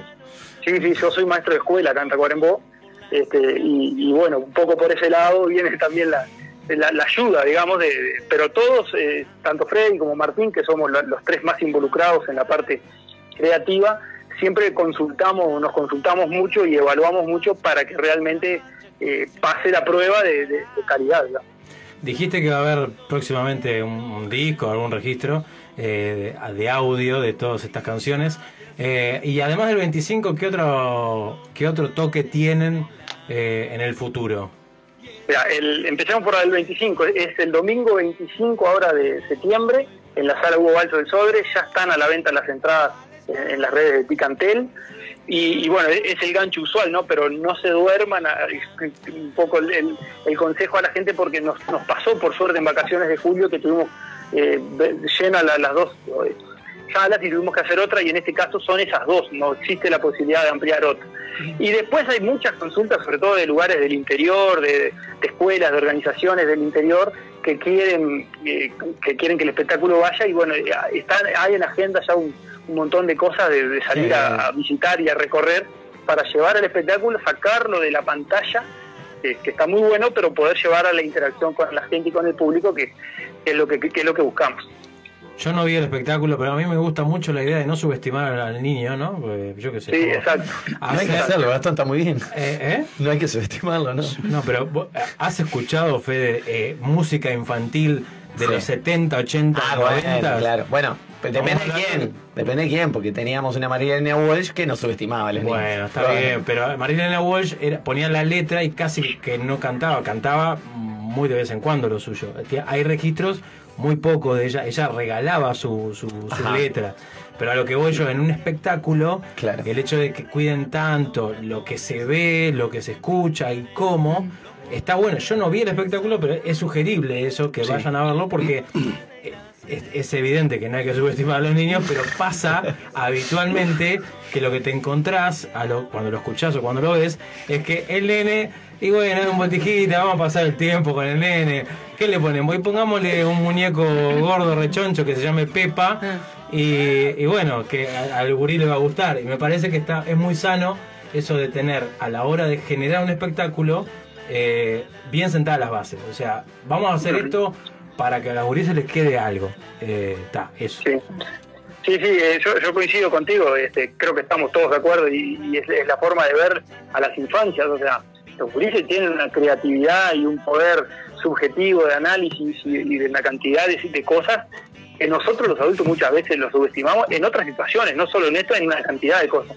Y sí, eh, está bueno poder darle materiales de calidad y, y ojalá esto que nosotros hacemos entre dentro de lo que pensamos como materiales de calidad. Lo encaramos de esa manera y es lo que buscamos transmitir, sí, sí, que los niños se vayan de allí con algo. Y además, los niños no van solo, obviamente los adultos también se llevan, desde su punto de vista, una cantidad de cosas, porque la pasan bien también, eh, musicalmente el espectáculo está muy bien organizado, hay armonías, hay, hay varias voces, hay, hay juego de- de instrumentos, hay una cantidad de cosas desde lo musical también, desde lo visual. Yo creo que es un momento muy completo para, para todo el que concurre y que sí, que cuando salga allí salga mejor que cuando entró, desde todos los aspectos. Impecable. Juan Pablo, muchísimas gracias por estos minutos y bueno, mucho éxito para el 25 de septiembre. Bueno, muchísimas gracias, eh, gracias a usted por, por la oportunidad de transmitirle a la gente todo esto que pensamos y los esperamos 25 de septiembre, Sala Hugo Balso del Sodre, Doble horario, ¿verdad? 14 y 16 horas. 14 y 16 horas. Las entradas por. Ticantel a 400 pesos. Ahí va, exactamente. Ticantel, eso ya uno lo compra por, por internet sin problema. o llega, llega hoy en día, se llega fácilmente. Es un espectáculo pet friendly, o sea, ¿puedo entrar con mi mascota? Yo, yo me animaría a gente que haga la prueba a ver qué pasa. Bueno, vamos a hacer la prueba. Empirismo. Vamos a llevar adelante y vamos a hacer un video en vivo. A. Evidentemente, evidentemente ahí va, va a entrar a jugar la gente de la organización, de la sala y eso que ya debe tener sus protocolos claros. Bueno, Juan, eh, no vamos a hacer el intento, pero bueno, te agradecemos mucho el tiempo y éxitos para el 25 y para lo que venga. Vamos arriba, un abrazo grande. Otro para ti. Muy bien, bueno. Miau, miau, miau, miau, miau, miau, miau. Nos queremos así. ¿Y mi cita rosa? Tengo Ah, entendido. Esto lo haría como miau, miau, miau, miau. Miau, miau, miau, miau, miau. Y tengo más, pero no me animo. De- deja igual, deja igual. Deja. Ah, bueno, Bueno, eh, Flor tiene un, un evento importante que quiere contar eh, a toda la gente para que acompañen, porque nada más tres se vuelve a juntar. Pero ¿qué pasa? Es como los, los poderes de los gemelos fantásticos, cuando activan, chocan los puños y uno se transforma en algo vinculado al agua y el otro en un animal. Bueno, acá nada más tres muta. Son tres mujeres cantando, pero son diferentes. Es una poetisa, pero es diferente. O sea, todo cambia. Siempre que se juntan tres mujeres son diferentes, no son tres mujeres iguales. Bueno, pero la vez an- comparado a la vez anterior, Ah, que cantaba Ah, Carla, cantaba Maitri, no era Flor. Cambian los integrantes, las Exacto, integrantes. Exacto. Ah, bien. Bueno, sí, está la segunda edición del de Namas 3, que va a ser el 17, ahora el, el próximo sábado, sin ser mañana el otro. En el mismo lugar, en Casa Incógnita, dirección por privado, y esta vez es lo mismo, se juntan, como dijo Gastón, tres cantautoras, solo que esta vez va a ser mixto de género, o sea, hay un, hay un muchacho que va a estar pintando en vivo, que es dibujante y tatuador, muy bueno. Eh, va a haber una muchacha que se llama Diana sacando fotos, eh, que también es, es- es conocida dentro de su rubro. Eh, y bueno, en esta ocasión yo la vez pasada fui a cantar, esta vez voy a leer. Muy bien, ¿cuándo dijiste que era, perdón? Sábado 17. Sábado Próximo 17. sábado. Sí. No mañana. Exacto. 20 horas en Casa Incógnita. Ahí va. Bueno, yo tengo un plancito, no un flancito con F, sino un plancito con P. No son planecitos, son planazos, son, Son grandes planunes. Son grandes planes. planunes. Este es un gran plan y que No va subestimas a los planes. Me paro y me voy, ¿eh? No, este. Tiene una pastilla para el próximo. Yo lo que quiero, lo que quiero decirles es un plan para el- eh, la costa. Porque siempre traigo yo que Es soy de aquellos costa, lados. chicos. Y que va a suceder ahora, en casi nada. A las 20 horas, para quienes estén escuchando y estén cerca de Salinas. ¿Estás en Salinas? Perfecto. Arrimate, ¿sabes dónde? A Antojo de Milonga. ¿A dónde? A El Atajo.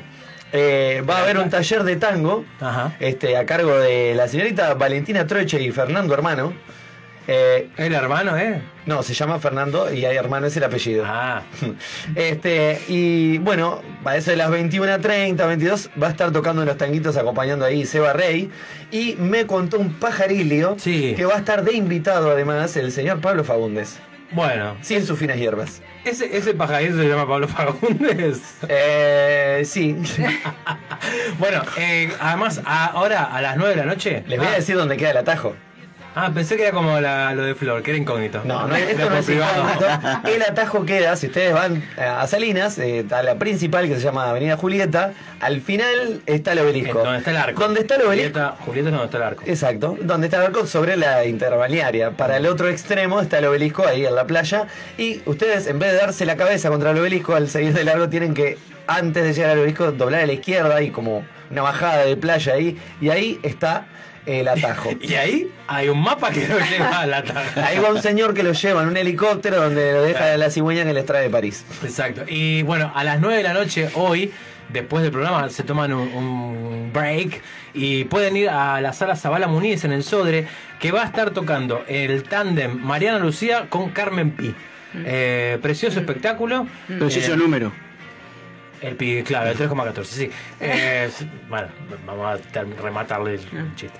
Eh, a 21 horas y bueno, ahí Fede va a contar también que va a estar Buitres ah, representando Mecánica Popular el día 17 de septiembre. Exacto, bueno, eh, va a estar presentando Mecánica Popular en dónde? En, dónde? En el Ante la Arena. ¿Eh? Ah, ¿dónde queda? Poniendo en pie, acá mira, te voy a leer la gacetilla como está. Dice, poniendo en pie su show 360. Primera vez que eh, se realiza un show de estas características en el Antel Arena con público de pie. Eh, equipación, que yo no sé por qué dice equipación y no equipamiento, que va más allá de lo habitual para no poder palabra este mentira. evento. No quieren usar la palabra mentira, entonces lo sacan. Tenés que, tenés que entender, la gente está en todo. O sea, de eso de cuidar las palabras. Y la, el- la economía de las palabras. La economía de las palabras.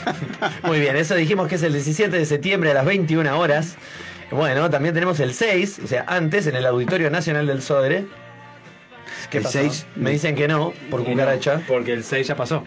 Claro. Ah, Estamos nueve hoy. bueno, pero ¿qué? ¿No me puedo tomar la máquina del tiempo de Emmett Brown? Sí, cómo no.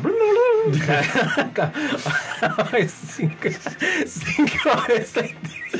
¿Por qué me pasás gacetilla y cosa que ya que está caduca? Yo pensé que sabías leer. Te pido mil disculpas. ¿Por qué? Milis. Milis. Milis. ¿Por qué haces eso? Bueno, perdón, bueno, simplemente, simplemente, no, bueno, simplemente quería decirles que el 19 de noviembre a las 21 horas también en el Antel Arena, ¿saben quiénes festejan sus 45 años como dúo? Eh, no sé, ¿el, el gordo y el flaco? No. Ah. Batman y Robin tampoco. Eh, Larbanois y Carrero. Larbanois y Carrero celebran 45 años eh, como Bien dúo llevado, ¿eh? en Antel Arena. El dúo con su banda repasará toda su carrera. Muchos discos y muchas canciones para ser tocadas en una de las mejores salas que hay en el país. A mí me, me, me gusta mucho de un tiempo a esta parte, como eh, este maravilloso dúo que nos trae canciones de hace muchísimo tiempo, cómo se ha, eh, eh, ah, como, no, no sé si decir adaptado, porque no es adaptarse, pero sí tomar eh, cosas de las músicas que nuevas y que van llegando y, y las informaciones, ¿no? No se quedaron en ese canto popular. Ayornam. Populacho. Claro, ¿viste? No, no, no, Sí, sin sí. denotar y No, sin, sí, bro. sin minimizar, digo que está bien, digo. Los, los vi hace poquito en Cuatro en Leña, por ejemplo, y es totalmente diferente. No, a pero yo escuché unos hip hop que tienen la Ronald Guerrero que están súper interesantes. Pero a ver, pu- tocaron un par de temas así. Claro. Este, y, Sí, y sí. siempre uniéndose con la gurizada, ¿no? Yo me acuerdo que un Pilsen Rock cayó la Ronald Guerrero eh, de invitado de una banda, que no me acuerdo si no fue Grafolitas o alguno de estos, este, haciendo una canción. eh, no, Hicieron ocho letras versión rock, que no me acuerdo. Les conté que canté con, con la Mano Carrero yo. Sí, Bueno. pusiste el disco y le No, cantaste. no, no, en serio, canté, canté en vivo, presencia ahí con ellos. A ver, En, en- con- contá ese. en un festival estaban ensayando atrás en un, en un cuartito, ellos se pusieron a cantar Santa Marta y yo canté con ellos ahí. Qué lindo, ¿eh? Hasta que te echaron. No, no, canté con ellos ahí. El, el- el- mientras ellos esta- estaban ensayando, empe- empezaron a, ca- a calentar eh, garganta. Hasta y que a practicar con Santa Marta. Y yo estaba ahí, empecé a cantar y no me dijeron andate. Claro. No me dijeron nada. Hasta que no me digan nada. Hasta que no me digan nada. Hasta que Eduardo le dijo, Mario, ¿qué te pasó? ¿Estás desafinando, eh? Bueno, eh, y van a estar haciendo eso el día 19 de noviembre. Queda No, pila todavía. quería, quería decir también que yo tengo una, una actividad Sí, también el contala. próximo 17 de septiembre. Todo, todo es el 17 de septiembre. Todo es el 17. Todo es un Pero arran- la tuya arranca de tarde. 19-30 horas. Está, ok. Es un taller online que vamos a hablar de cinco leyes, cinco leyes biológicas en la educación y la crianza. Ah, habías adelantado un poco la Sí, otra vez que de adelantado. educar en casa. eh, que justo hablábamos de eso. Y bueno, la idea es eh, poder, lo que hablamos en, en los- en las columnas, eh, poderlo plasmar para aquellos eh, madres, padres, docentes que, interesados también que quieran eh, aplicar las leyes biológicas principalmente a la, a la educación y a la crianza de, de los ¿Cuánto niños. dura el taller más? Dos horitas. Bueno, o sea que tenemos para el 17 el curso que da, el taller que da. Cupos Fabián. limitados, ¿eh? No- Hay no- cupos limitados. Esas mismas personas que dan ese taller eh, se acercan más tarde a ver a Namas 3 en Casa Incógnita. Y después, cuando termina Namas 3, ya no les va a dar tiempo para ir a ver Mecánica Popular. Pero eh, pueden ir a saludar a Pelufo y decirle que tiene un niño con dolor de estómago. Eh, dicho todo esto, nos vamos. Eh, tenemos nos un vamos a la tema. pausa y hay música. ¿Hay- ¿No hay música? Sí, ¿sabés lo que vamos a escuchar? ¿Qué vamos a escuchar? Vamos a escuchar un tema de Laura Guerrero. ¿Eh? Sí. Ah, mira, bueno. Porque la señorita Cami nos va a poner una canción porque es muy elocuente. Ah, no me digas, la de Mambrú. La de. Ah, no, no es. Laura Guerrero te está diciendo. Capaz que. Y bueno, vos dijiste que estaba estaban haciendo- cosas. No, no está versionando. Imagínate. Está ayornando. La Baraca Carrero y, la- y la Caribe con K. ¿Qué nos vamos escuchando? Del Zumba que suma, señora. Claro.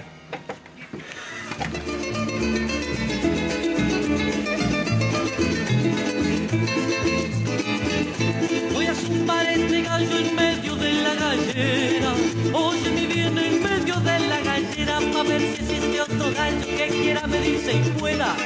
¿Verdad, mi hermano, que quiera medirse y pueda? Cuando me pongo a cantar no pido permiso a nadie. Cuando me pongo a cantar no pido permiso a nadie. Que eso de pedir permiso y es cuando el hombre es cobarde. ¿Verdad, carrero? Y es cuando el hombre es cobarde. Soy palo que no me siento, que no me sin probar porque no me volteo cuando a mí me da la gana todo el cielo que no veo. Verdad, don Pérez, todo el cielo que no veo. Recuerdo cuando en Oriente brilló el astro diamantino. Recuerdo cuando en Oriente brilló el astro diamantino con sus rayos cristalinos alumbrando al reluciente. ¿Verdad, carrero? Y alumbrando al reluciente. ¿Para qué soñar despierto? Soñar despierto con horizonte de luz.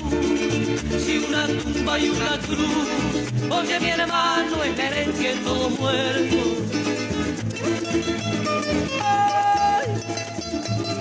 Ay,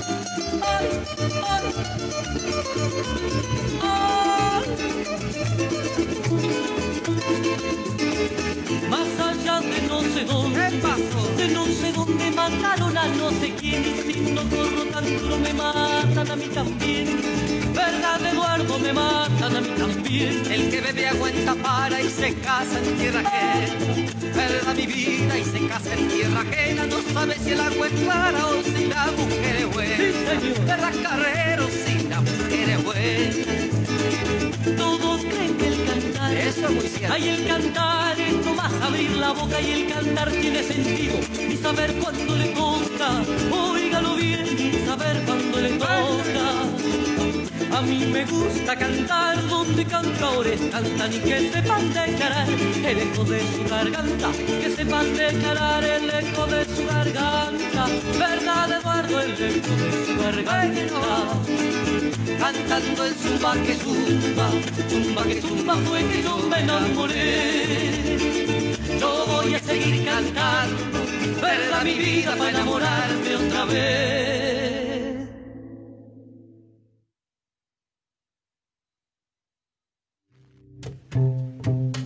La música es una ley moral que le da alma al universo, alas a la mente, deja volar la imaginación y otorga encanto y alegría a la vida y a todo. Vamos a escuchar y sentirla más, acá, en una buena.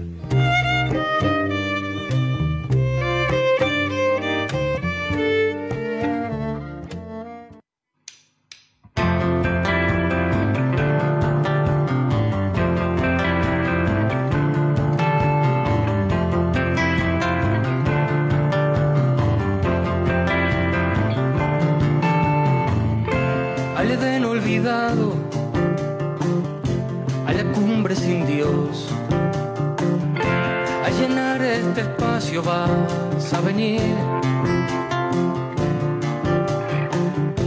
A la jungla dormida, donde despertarás. Con tu llanto rebelde vas a venir. Me enseñarás tus formas, te enseñaré mi voz,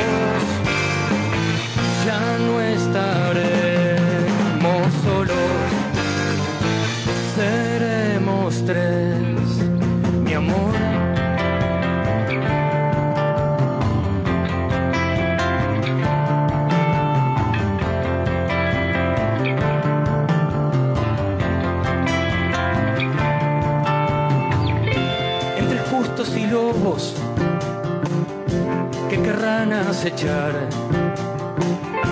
Desplegando tus alas, sé que vendrás para hundirte en mi pecho y sentirte latir. Con el sol de febrero va. Muy bien, volvemos y tenemos el honor de recibir en el estudio mayor de Radio Pedal al señor Diego Curopato, a que lo recibimos con un fuerte aplauso. Muy bien. Y la tenemos acá no solo porque nos cae súper bien, sino porque se presenta este 14 de septiembre en la Magnolia Sala. Bienvenido, Bueno, bueno, muchísimas gracias por la invitación. Este, estoy acá al lado, ¿no? Así que no, no. Estamos hablando con el vecino. Con el vecino. Eh, así que bueno, bu- buenísimo, Mauricio. Sí, ahí va, el 14 vamos a estar en, en Magnolio Sala. Eh, eh, presentando, o sea, presentando, digo, ya lo ha presentado, ¿no? Mm. Pero sigue haciendo rodar este disco El Lugar, que, que bueno, me imagino que, o sea, te trajo un montón de satisfacciones. Contanos un poquito sobre el disco El Lugar. Sí, claro, el disco Lugar que fue, bueno, este, pensado en el 2020 y, elaborado en el 2021. eh, en plena pandemia, este, yo tenía ahí una, serie de canciones que en realidad era para haberlas sacado este, antes, ¿no? Pero con, con todo el tema de la pandemia se fue, se fue demorando, este, se atrasó un año, digamos, la, la- salida del disco. Pero en ese, en ese año que se atrasó la salida del disco salió el tema El Lugar. ¿No? El, el primer corte de difusión fue Claro, ese. yo tenía nueve canciones y me faltaba una y esa una, eh, o sea, salió en el, en el 2021, a principios del 2021, y, y el tema es el lugar, o sea, es el que le da nombre al disco. O sea que sirvió esa espera, ¿no? Como para, para redondear la idea que teníamos y, y bueno, trabajamos la producción ahí con, con Diego Hansen. Y aparte, bueno, fue como un- una especie de cambio de sonido, ¿no? Eh, Estético, ¿no? Este, de pasar de esto que sonábamos, eh, esto que estaba sonando al principio, que era un concepto ¿no? más, más Beatle, de, de- de- batería, bajo y mucha guitarra eléctrica, a un concepto de canciones más, más maderosas, ¿no? Con cuerdas, con chelos, con, con contrabajo, un sonido un poquito más barroco ahí. Totalmente, y que estuvo Este, muy bonitamente conseguido en el teatro en el teatro de Galpón. Ahí está. Este, cuando, cuando estuvieron ahí presentando como este equipo, ¿no? Exacto. Entonces, este, me, me- me dio también la posibilidad de grabar estas 10 canciones y también de, de- de consolidar como un grupo humano muy lindo, este, que, que, bueno, que llevó las canciones, este, a, o sea, a un lugar que, que- me gustó mucho. Vos, di- vos dijiste que eh, hay una, una diferencia entre el lugar, que es, eh, tomo tus palabras, un, una- un disco como más barroco, una música más barroca, pero es algo que se acerca más a tu gusto, eh, lo, que, lo que está puesto hoy en el lugar, lo que se escucha hoy en el lugar, Porque viste, capaz que uno hace cosas en relación a lo que la gente le a lo que lo rodean y dice, bueno, está, yo qué sé, hagamos un consenso entre todos y sacamos esto. Esto es más Diego. Sí, totalmente. Sí, sí. Yo, o sea, no, no- no- digamos, siempre, siempre en la adolescencia escuché el palo de canción de autor y, y escuchaba eh, cosas rockeras, ¿no? Entonces en la mistura de eso, en la mezcla de eso, es que se va conformando lo que a mí más me, más me gusta. Eh, el primer disco, que era el de Curopaisía, era, era una mezcla... Era una mezcla, era- era- claro, una mezcla de, de- de- de canción media regional, pero con tintes pop, con tintes, este, algunos un poquito más, más, más rockeros, ¿no? Este, el otro con Rubén Olivera fue mucho más este, canción de autor, ¿no? Este, a dos guitarras. Totalmente. Y creo que influyó muchísimo esa, esa cercanía que tuviste con Rubén Sí, para, por- para que te dejara bueno, en el lugar que estás hoy. Sí, claro, esa junta con Rubén me obligó a replantearme, por ejemplo, el trabajo en la guitarra, ¿no? Este, el, oficio de, bueno, de, de acordes y todo lo demás, este, ¿no? Eh, salir un poco de la de la mano más, más Dylan, digamos, de, de rasgar tres, cuatro acordes, cinco acordes, a tener un trabajo un poquito más, más si se puede decir, claro, diverso, más refinado en la, en la guitarra. Y después este que estábamos escuchando ahora, que la, eh, eh, el herencia era un planteo mucho más popero rockero. ¿no? Claro. Y este fue como volver un poquito a las fuentes, como volver un poquito más para atrás, pero con un sonido que yo considero más, más, más maduro, más prolijo, ¿no?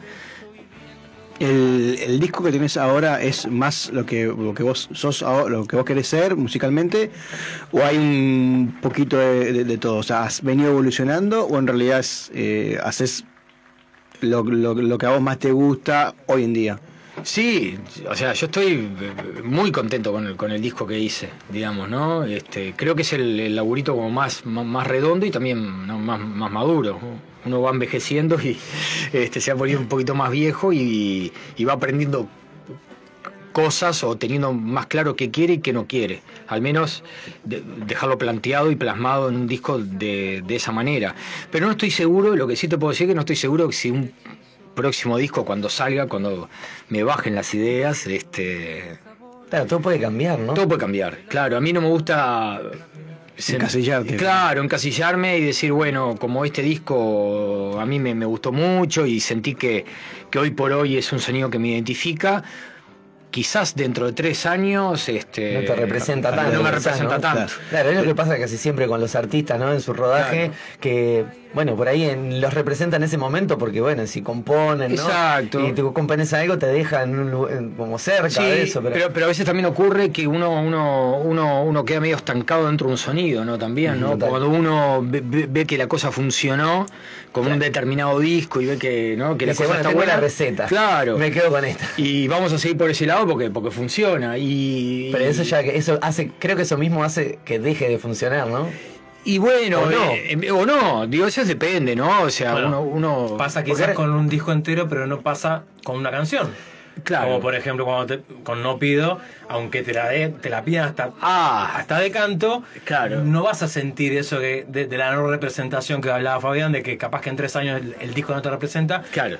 Pero con No Pido es algo que va más... eh, Sí, sí, claro, porque está, hay canciones que son como, como mojones en, en el camino, Total. ¿no? En, la, en el camino musical hay momentos en que uno planta mojones o lo, lo- va. fuera, ¿no? Ca- Camina 100 kilómetros y planta un mojón y de repente camina 5 kilómetros, no pasa nada y al kilómetro 6000 plantaste otro mojoncito. Yo igual te iba a preguntar eso, ¿no? Digo, si este, realmente.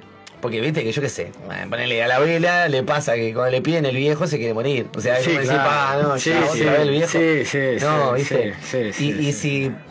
No, es difícil decir, ah, me pasa eso con tal canción, pero ¿te ha pasado con alguna canción? No importa cuál es, decir, pa, está, No, yo qué sé, no, no, no estoy... te aburre o algo, como. No, no, eh, ta- tampoco soy, soy, soy alguien que ha tocado tanto como para que me aburran las canciones, ¿no? No, no soy eh, Claro. los músicos que tocan todas las semanas, ¿no? Entonces, y, y aparte una persona me dijo, una persona muy querida me dijo una vez, este, me acordate que siempre, digo, en el público, por, por más que vos estés cansado este, de tocar capaz que las mismas canciones, vos vas a ver, a, o sea, El va a haber se alguien, renueva, como claro, que, nunca te escuchó, Claro. ¿no? Que, que Y no que sabe. ese, por ahí el tema es que. y que por ahí cantás ese tema que a vos te tiene podrido y O que ese- te escuchó una vez y fue a escucharte cantar ese tema. Y claro, ¿no? Claro. Entonces, en ese sentido, este, bueno, puede ser que capaz que yo no pido que lo vengo cantando hace tanto tiempo, este, me, me- me pese un poco más, pero tampoco. Pero es- como que esa sensación de que hay alguien que le puede hacer la gran satisfacción. Bueno, sí, claro. Te genera que, Sí. que la compartas. Sí, un por poco. supuesto, por supuesto. Sí, sí, sí, por Y, supuesto. y hay, por ejemplo, alguna canción que vos digas,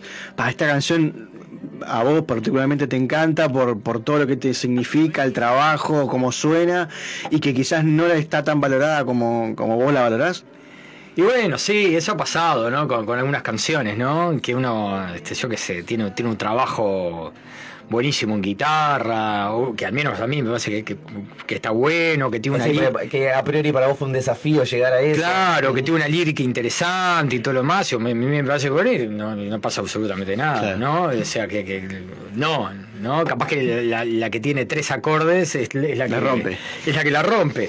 Este, y esas cosas, viste, que suceden. Y le ha sucedido a músicos reconocidos, digamos, ¿no? Músicos Eh, total. con, Sí, con sí. un gran reconocimiento internacional masivo que, que, tienen en sus preferidas no están los hits. Claro. ¿No? Este, pasa que si uno se, se- pusiera únicamente a, a sacar la fábrica de chorizos, este, Claro. ¿Y qué, se- qué, se- qué siente un artista cuando pasa ese tipo de cosas? Cu- cu- cuando, Cuando le pones todo un empeño a una canción, que decís que, que, que buena canción, todo, y no tiene la, la llegada que, que vos sentís que te viene. no, no, nada, no, no, en mi caso nada, ¿no? Este, o sea, no, no, no es que sienta una, una decepción en ese sentido o decir por qué a la gente justo esta no le llegó de, de igual manera que otra, ¿no? Porque ta, si uno par- digo, si uno compone en función de lo que piensa la gente, Claro, este, en mi caso me estaría mintiendo, ¿no? Yo, digamos, una canción y, y- y si no me gusta, ta, la- la- papelito, ¿no? A la, a la- a la- a la basura y, y si me emociona, si pasa por, ¿no? por, este, por la piel, digamos, eso a mí ya me, me deja conforme. Por más que después la escuchen tres, ¿no? Este, lo que me interesa es que, es que en primer lugar, llene a vos. a mí me, claro, a mí me llene, a mí me convenza. Diego, vos sabés que mm, me quedó grabada en la cabeza la imagen del Teatro de Galpón cuando hiciste la presentación de- del lugar con todo este equipo hermoso.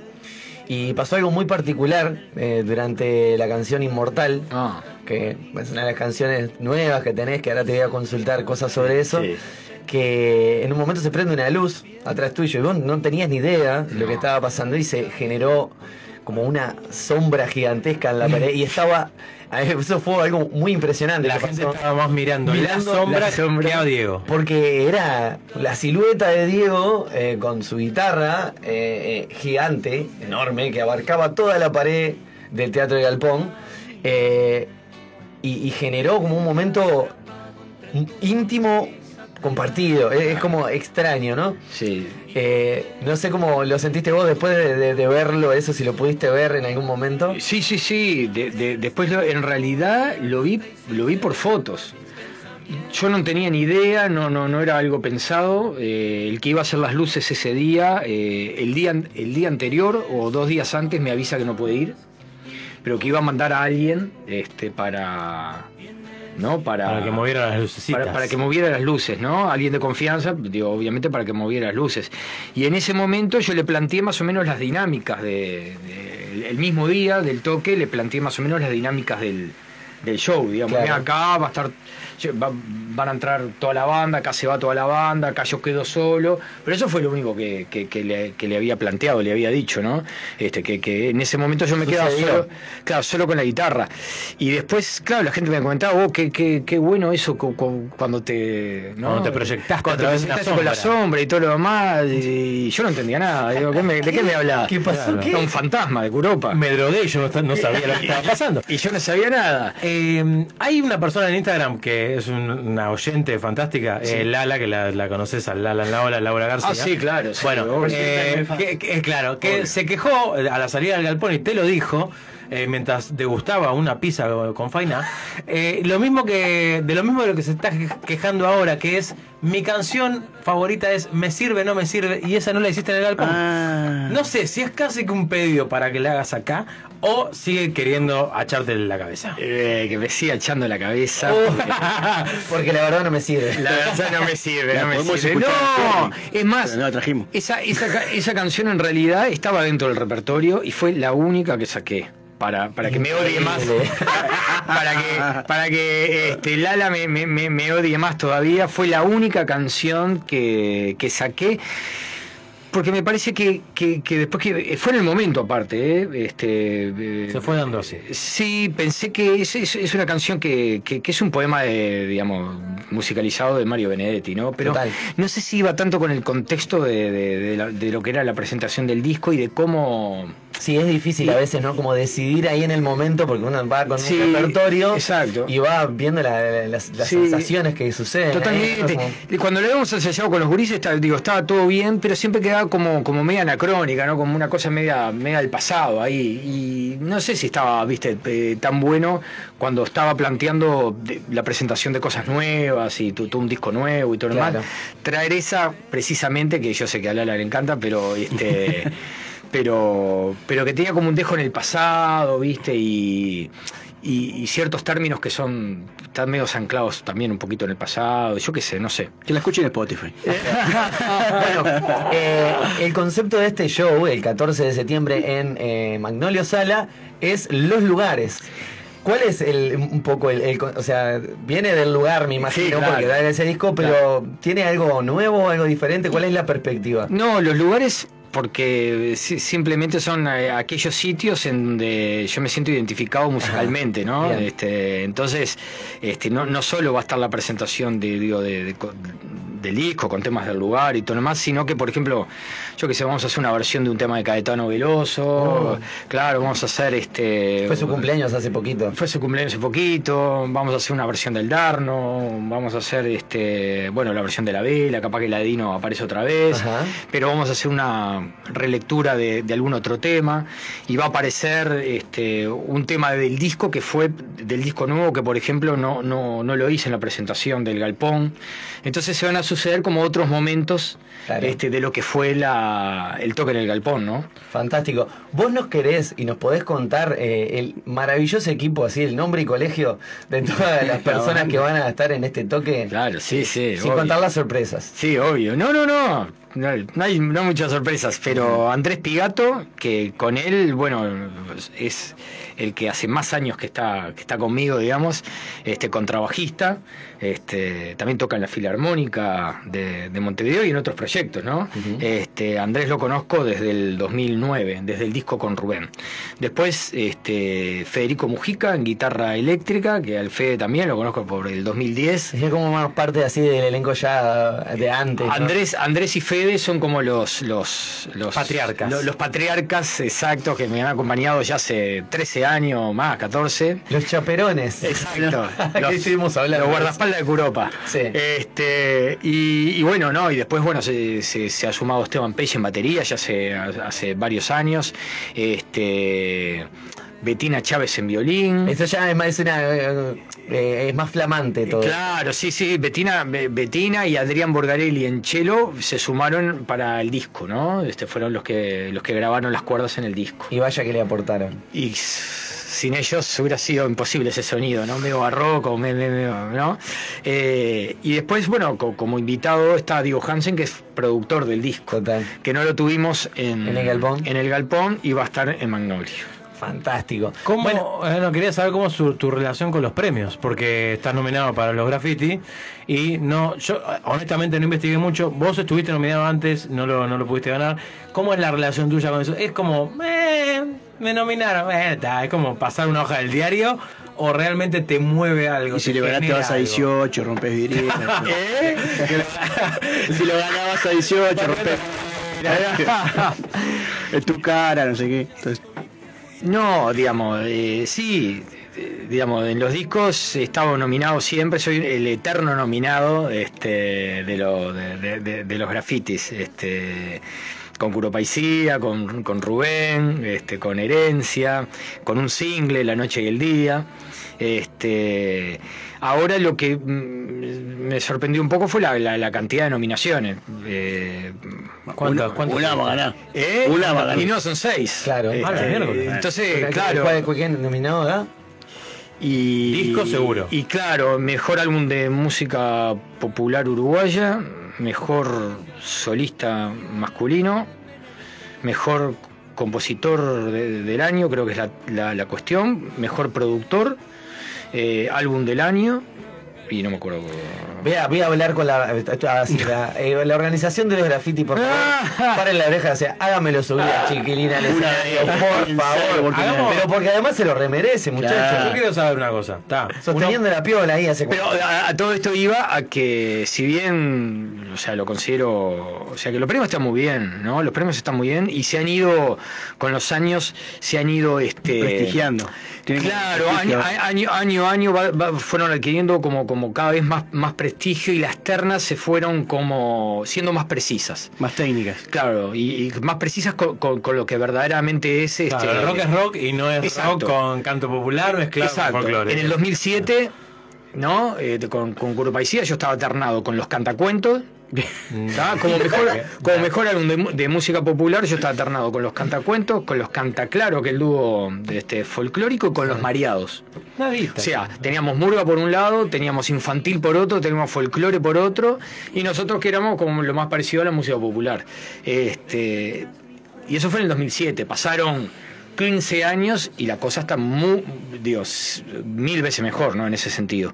Y, y- y por otra parte, eh, una especie de mimo, digamos, ¿no? Este, no es que me enloquezca, digo, uh, va, yeah, no sé qué, ¿viste? No, no. Pero en no, no. Te alegra, te Me, me- me Ah. parece, me parece que, que- que el reconocimiento, un reconocimiento que a uno le hagan, ya el hecho de estar nomi- Nominado, nominado, ¿no?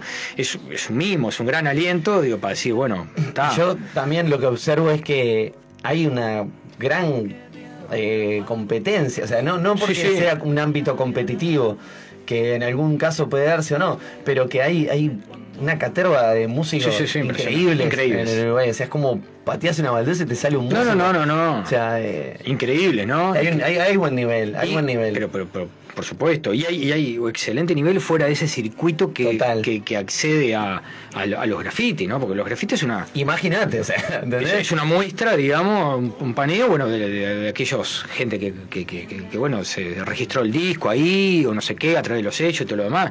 Pero capaz que hay, hay, hay, hay Messi por ahí que, que no les interesa registrar el disco, no sé qué, hizo unos fenómenos, ¿no? El chiquilín que estuvo abriendo tu recital en el galpón. Mateo. Eh, Una cosa Sí, sí, sí, sí, Mateo, un fenómeno. Sí, sí, claro. Sí, a- no, no, ¿cómo era el nombre de la canción esa que quería? Que era una Ah, palabra, la claro. palabra como más completa del mundo. Claro, él tenía el nombre de su una de las canciones que hizo es una palabra que en un de- idioma determinado Que son dos personas que están emprendiendo. Esa. Eh, eh, como que están queriendo que el otro emprenda algo que... Ah, no, eso me partió el bocho. Ma- Mamila, ma- ma- ma- Mamila Pinatapay se llama Bueno. así el tema. Bueno, Mateo está grabando, está grabando un disco con ese concepto. ese muchacho va a ganar el graffiti próximamente, ya te lo digo. Bueno, mientras Diego, si quiere, se va preparando para hacer una cancioncita, ¿estás para esa? Sí, Muy ca- bien. cantamos Inmortal si querés. Por favor, me encanta la La, idea. la ola va a quedarse con la sangre en el ojo nuevamente porque me sirve, no, Bueno, sirve, se, se no queda va con la sangre en el ojo que se eche un colirio. Colirio en el Ah, bueno, ahí está. Eh, mientras vamos comentando que nuevamente el 14 de septiembre se estaba presentando Diego Curopatua en eh, Magnolia Sala con, bueno, este espectáculo Los Lugares.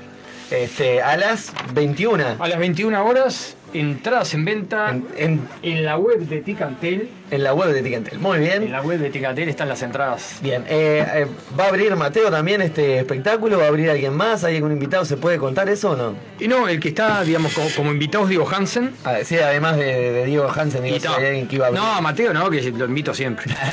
No confundir Hansen con los Hanson que van a venir en octubre. No, ¿En serio? Vienen los Hanson al Uruguay y simplemente quería decir esto. Estás que, mal, eh, estás- estás- que van a cantar mm, Bop y yo voy a estar ahí. Bueno, nos vamos, nos vamos, nos vamos despidiendo mientras afina Diego y todo eso. Le, gracias a todas y a todos por estar del otro lado. Nos vamos a reencontrar el lunes. Sí. Cuando nosotros no seamos los mismos.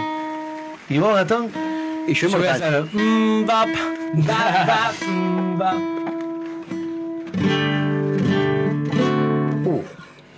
Ya voy, ¿eh? Bueno, eh, no, eh, está, rebelde ahí, hay una rebelde que no quiere ser afinada. Este, Igual también podemos especular, ¿no? ¿Cuál sería el premio graffiti, ¿no? Que le gustaría ganar más a Diego? Porque tenés un montón de opciones, ¿no? Sí. Pero Ah. hay una que yo me imagino, te digo y capaz que le erro o no le erro. Compositor. Compositor del año Sí. debe ser Sí. La que uno puede Sí. elegir, la que Sí. quiere elegir, Sí. ¿no? Sí, sí, sí. ahí entra uno a elegir y dice, ¿me sirve o no me sirve? Sí. ¿No? no, pero Si es te un- elegir es esa. Es un. Es, es un. Claro, es una. Esa terna, este. Es muy linda. Eh, la verdad que sí. Bueno, eh, gracias por estar acá, Diego, por compartir estos minutos con nosotros. Y nos vamos con Inmortal entonces. Temo.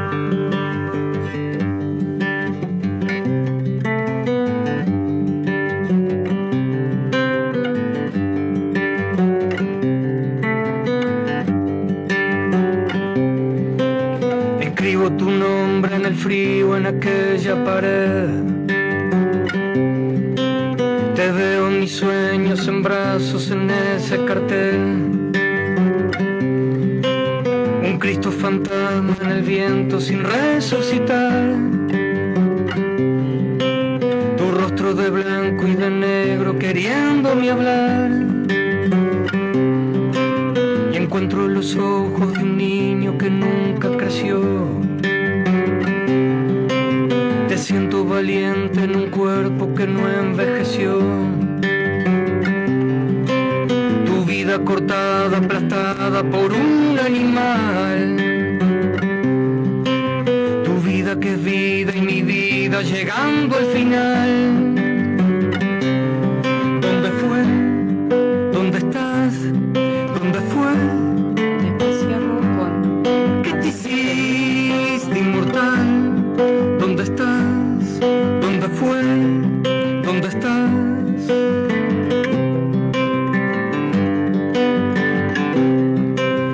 Sé que el camino hay que andarlo, saberlo llevar.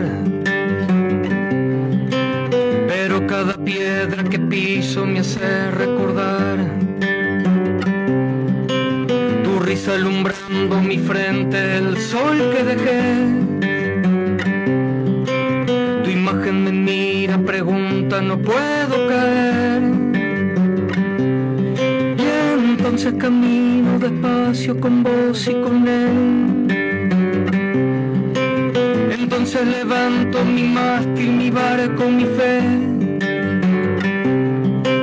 Y enciendo mi luz y otra luz para que pueda ver que están las ventanas abiertas si quieres volver. ¿Dónde fue? ¿Dónde estás? ¿Dónde fue?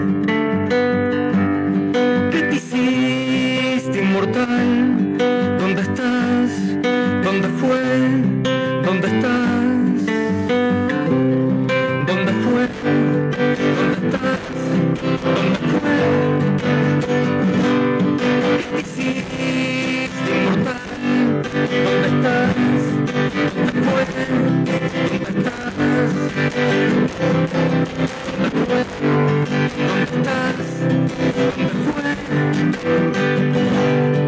te hiciste inmortal?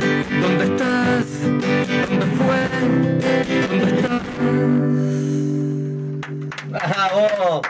Nos vemos, este, viene nuevos fuegos, ¿eh? Vamos arriba. Muy bien. muchas gracias, nene. Qué lindo.